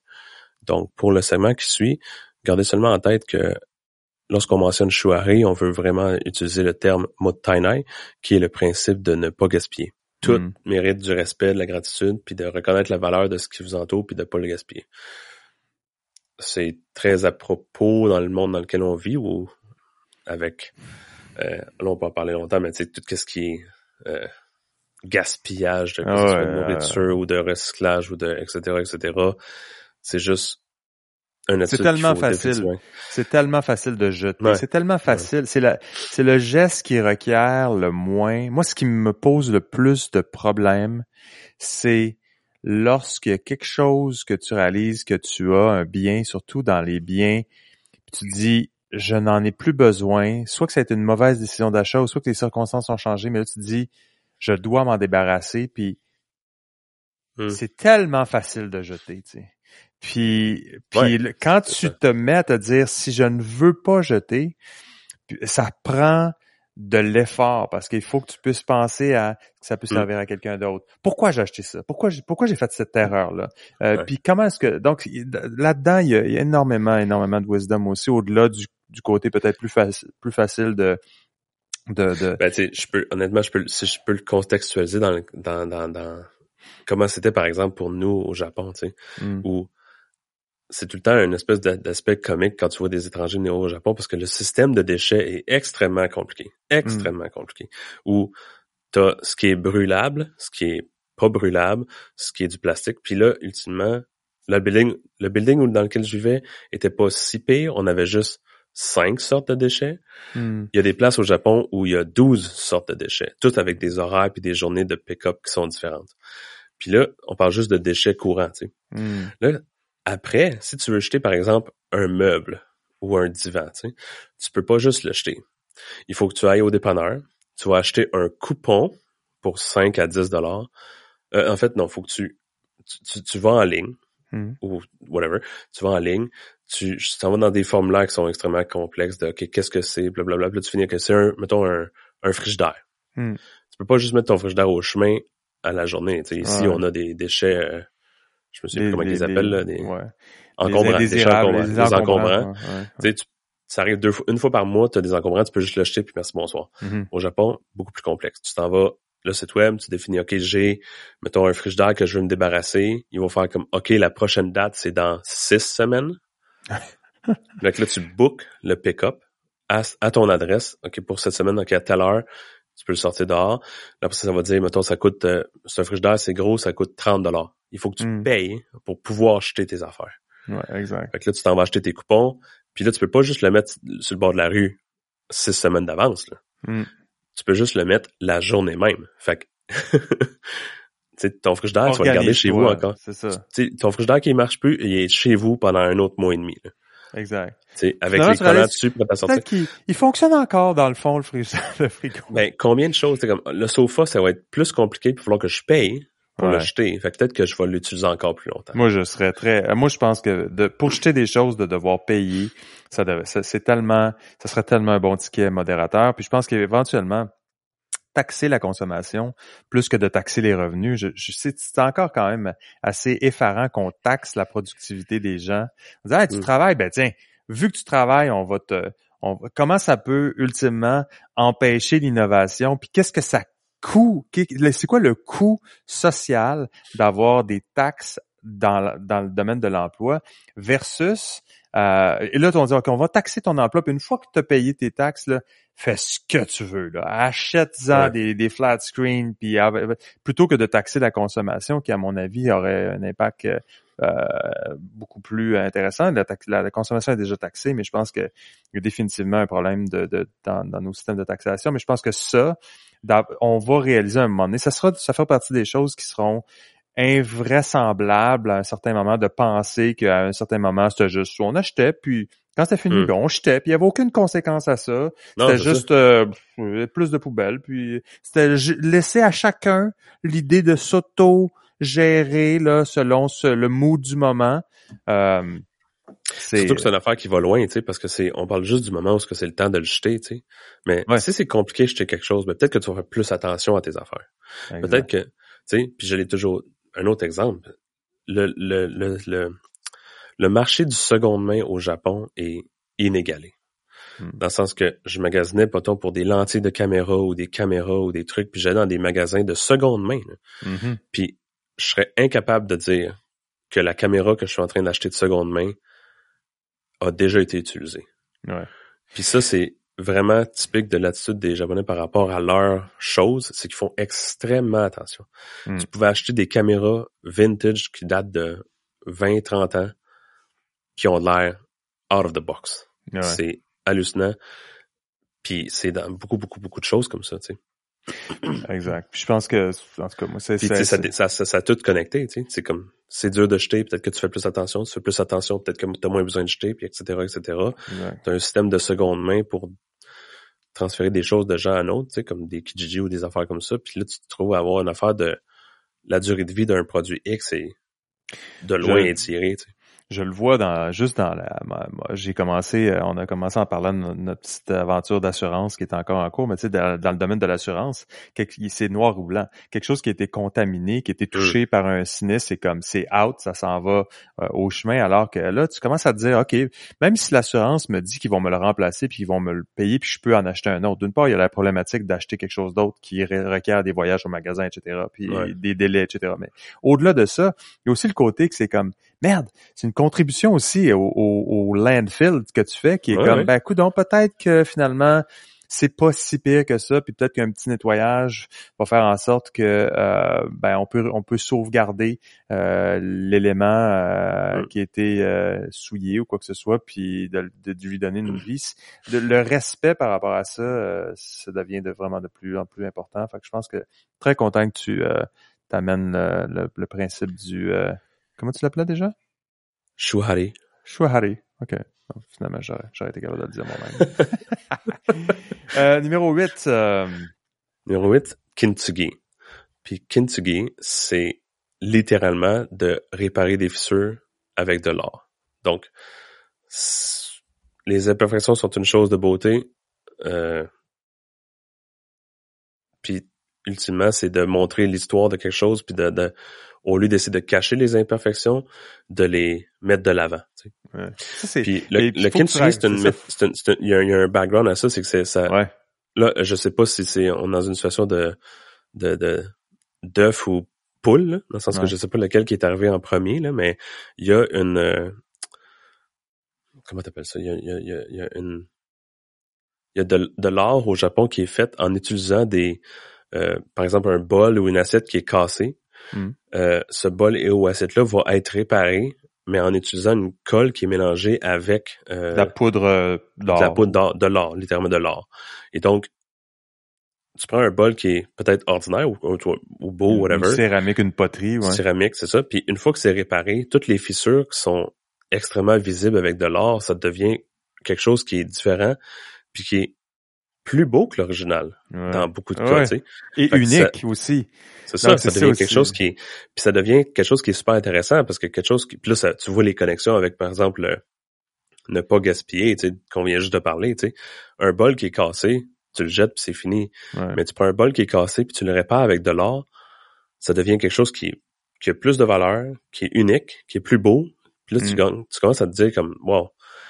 Puis ça, évidemment, c'est dans un contexte de réparer une poterie ou un bol, Ouais. mais de d'appliquer ça à une personne ou à La, utiliser à soi-même, l'adversité de, de, pour de- en faire une comment- un élément Exact. positif finalement. C'est, c'est le principe japonais du euh, euh, m- if you're if you're handed lemons make lemonade là. Donc c'est, de c'est de prendre une situation d'adversité.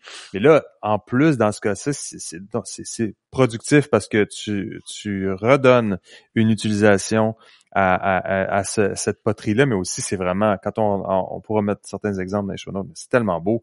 Euh, Ouais. dire, Ça fait vraiment, ça, ça donne, ça montre vraiment, quand on voit les, les objets, euh, ça donne vraiment l'ambition du principe. Euh, on comprend vraiment bien ce que ça veut dire, tu sais. Puis ça Ah, intègre aussi l'image, l'image les, les, les- les images de ces trucs-là illustrent vraiment bien le concept, mais de percevoir ce concept-là sur, par exemple, le travail sur soi, de Mm. dire comme, t'as un, il y a quelque chose qui t'arrive, t'as une craque, t'as un, une imperfection, puis tu travailles dessus, c'est comme si tu le réparais avec de l'art, tu sais. Ou est-ce Mm, que, à la mm, fin, tu t'en retires mieux ou plus de l'avant que si t'avais pas jamais eu la craque, tu sais. Puis d'avoir cette attitude-là, au lieu de percevoir des imperfections comme genre des défauts que tout le monde regarde, puis de rabaisser les gens par rapport à ça, ou de se rabaisser soi-même, tu sais.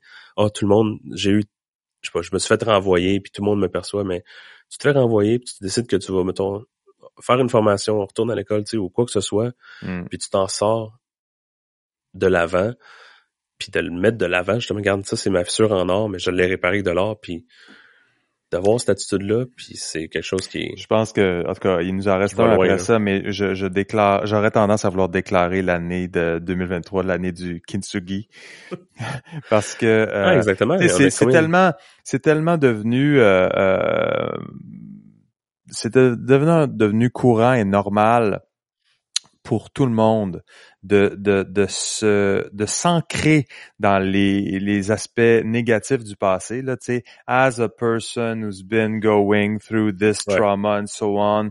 Donc dans en raison de ça j'ai une condition dont je ne peux plus me sortir. Je suis overweight whatever. Il y a toutes sortes de de, de différentes conditions. C'est de dire, tu sais, finalement, que- puis on, quand, dans certaines des, euh, je, je pense qu'il y a à peu près aucune des, euh, des biographies, donc j'ai mentionné dans mon top 13 des, des Ouais. vies bien vécues de gens qui ont fait une contribution mémorable à, à Humankind, qui n'avaient pas une grande dose d'adversité pour lesquelles ces gens-là, ça fait partie du récit de dire cette adversité-là est une des raisons pour lesquelles euh, j'ai été capable de faire quelque chose là, où j'ai eu cette intuition-là, etc. Donc, tu sais, de, de, de dire, de, de, de- de ne pas s'enfarger dans l'adversité, mais plutôt de trouver euh, une façon de pouvoir l'utiliser positivement, c'est, c'est- je pense que c'est vraiment définitivement Mm. euh, extrêmement important. Donc, euh, écoute, il nous en reste juste un. Numéro 9. Juste un, c'est un bon petit dernier qui est Omoyari. OK. Omoyari qui est montrer de la, de la considération pour les autres. La vie est meilleure Mm. quand on prend soin des autres, soyez réfléchi, puis de construire, puis de bâtir sa compassion.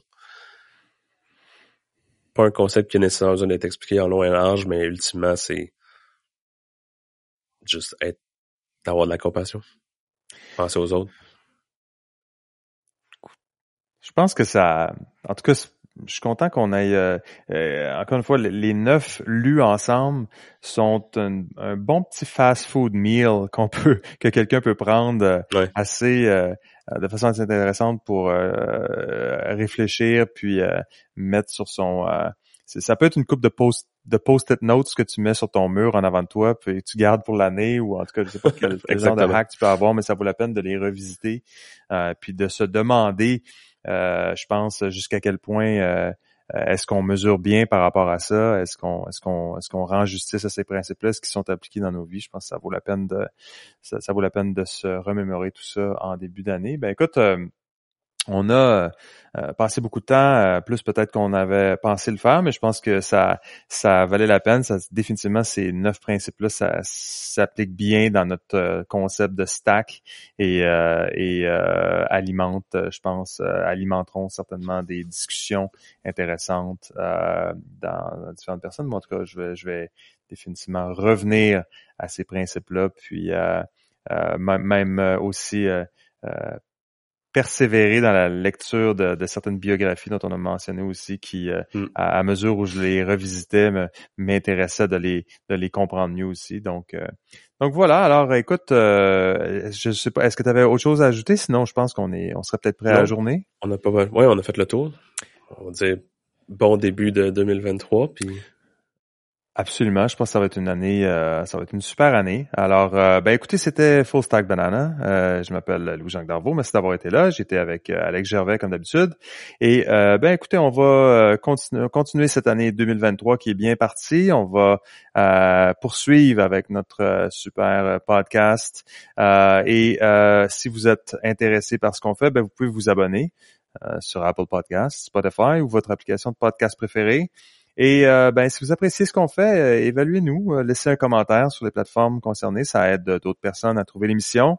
Sur le web, on est à fullstackbanana.com. Vous pouvez trouver les références et liens pertinents. Il y a beaucoup de matériel que l'on discute. Alors, si vous voulez plutôt lire les notes plutôt que de nous écouter en jaser pendant une heure ou plus, eh bien, vous pouvez toujours trouver l'information sur le site web à fullstackbanana.com. Alors, merci beaucoup et on se reparle très bientôt.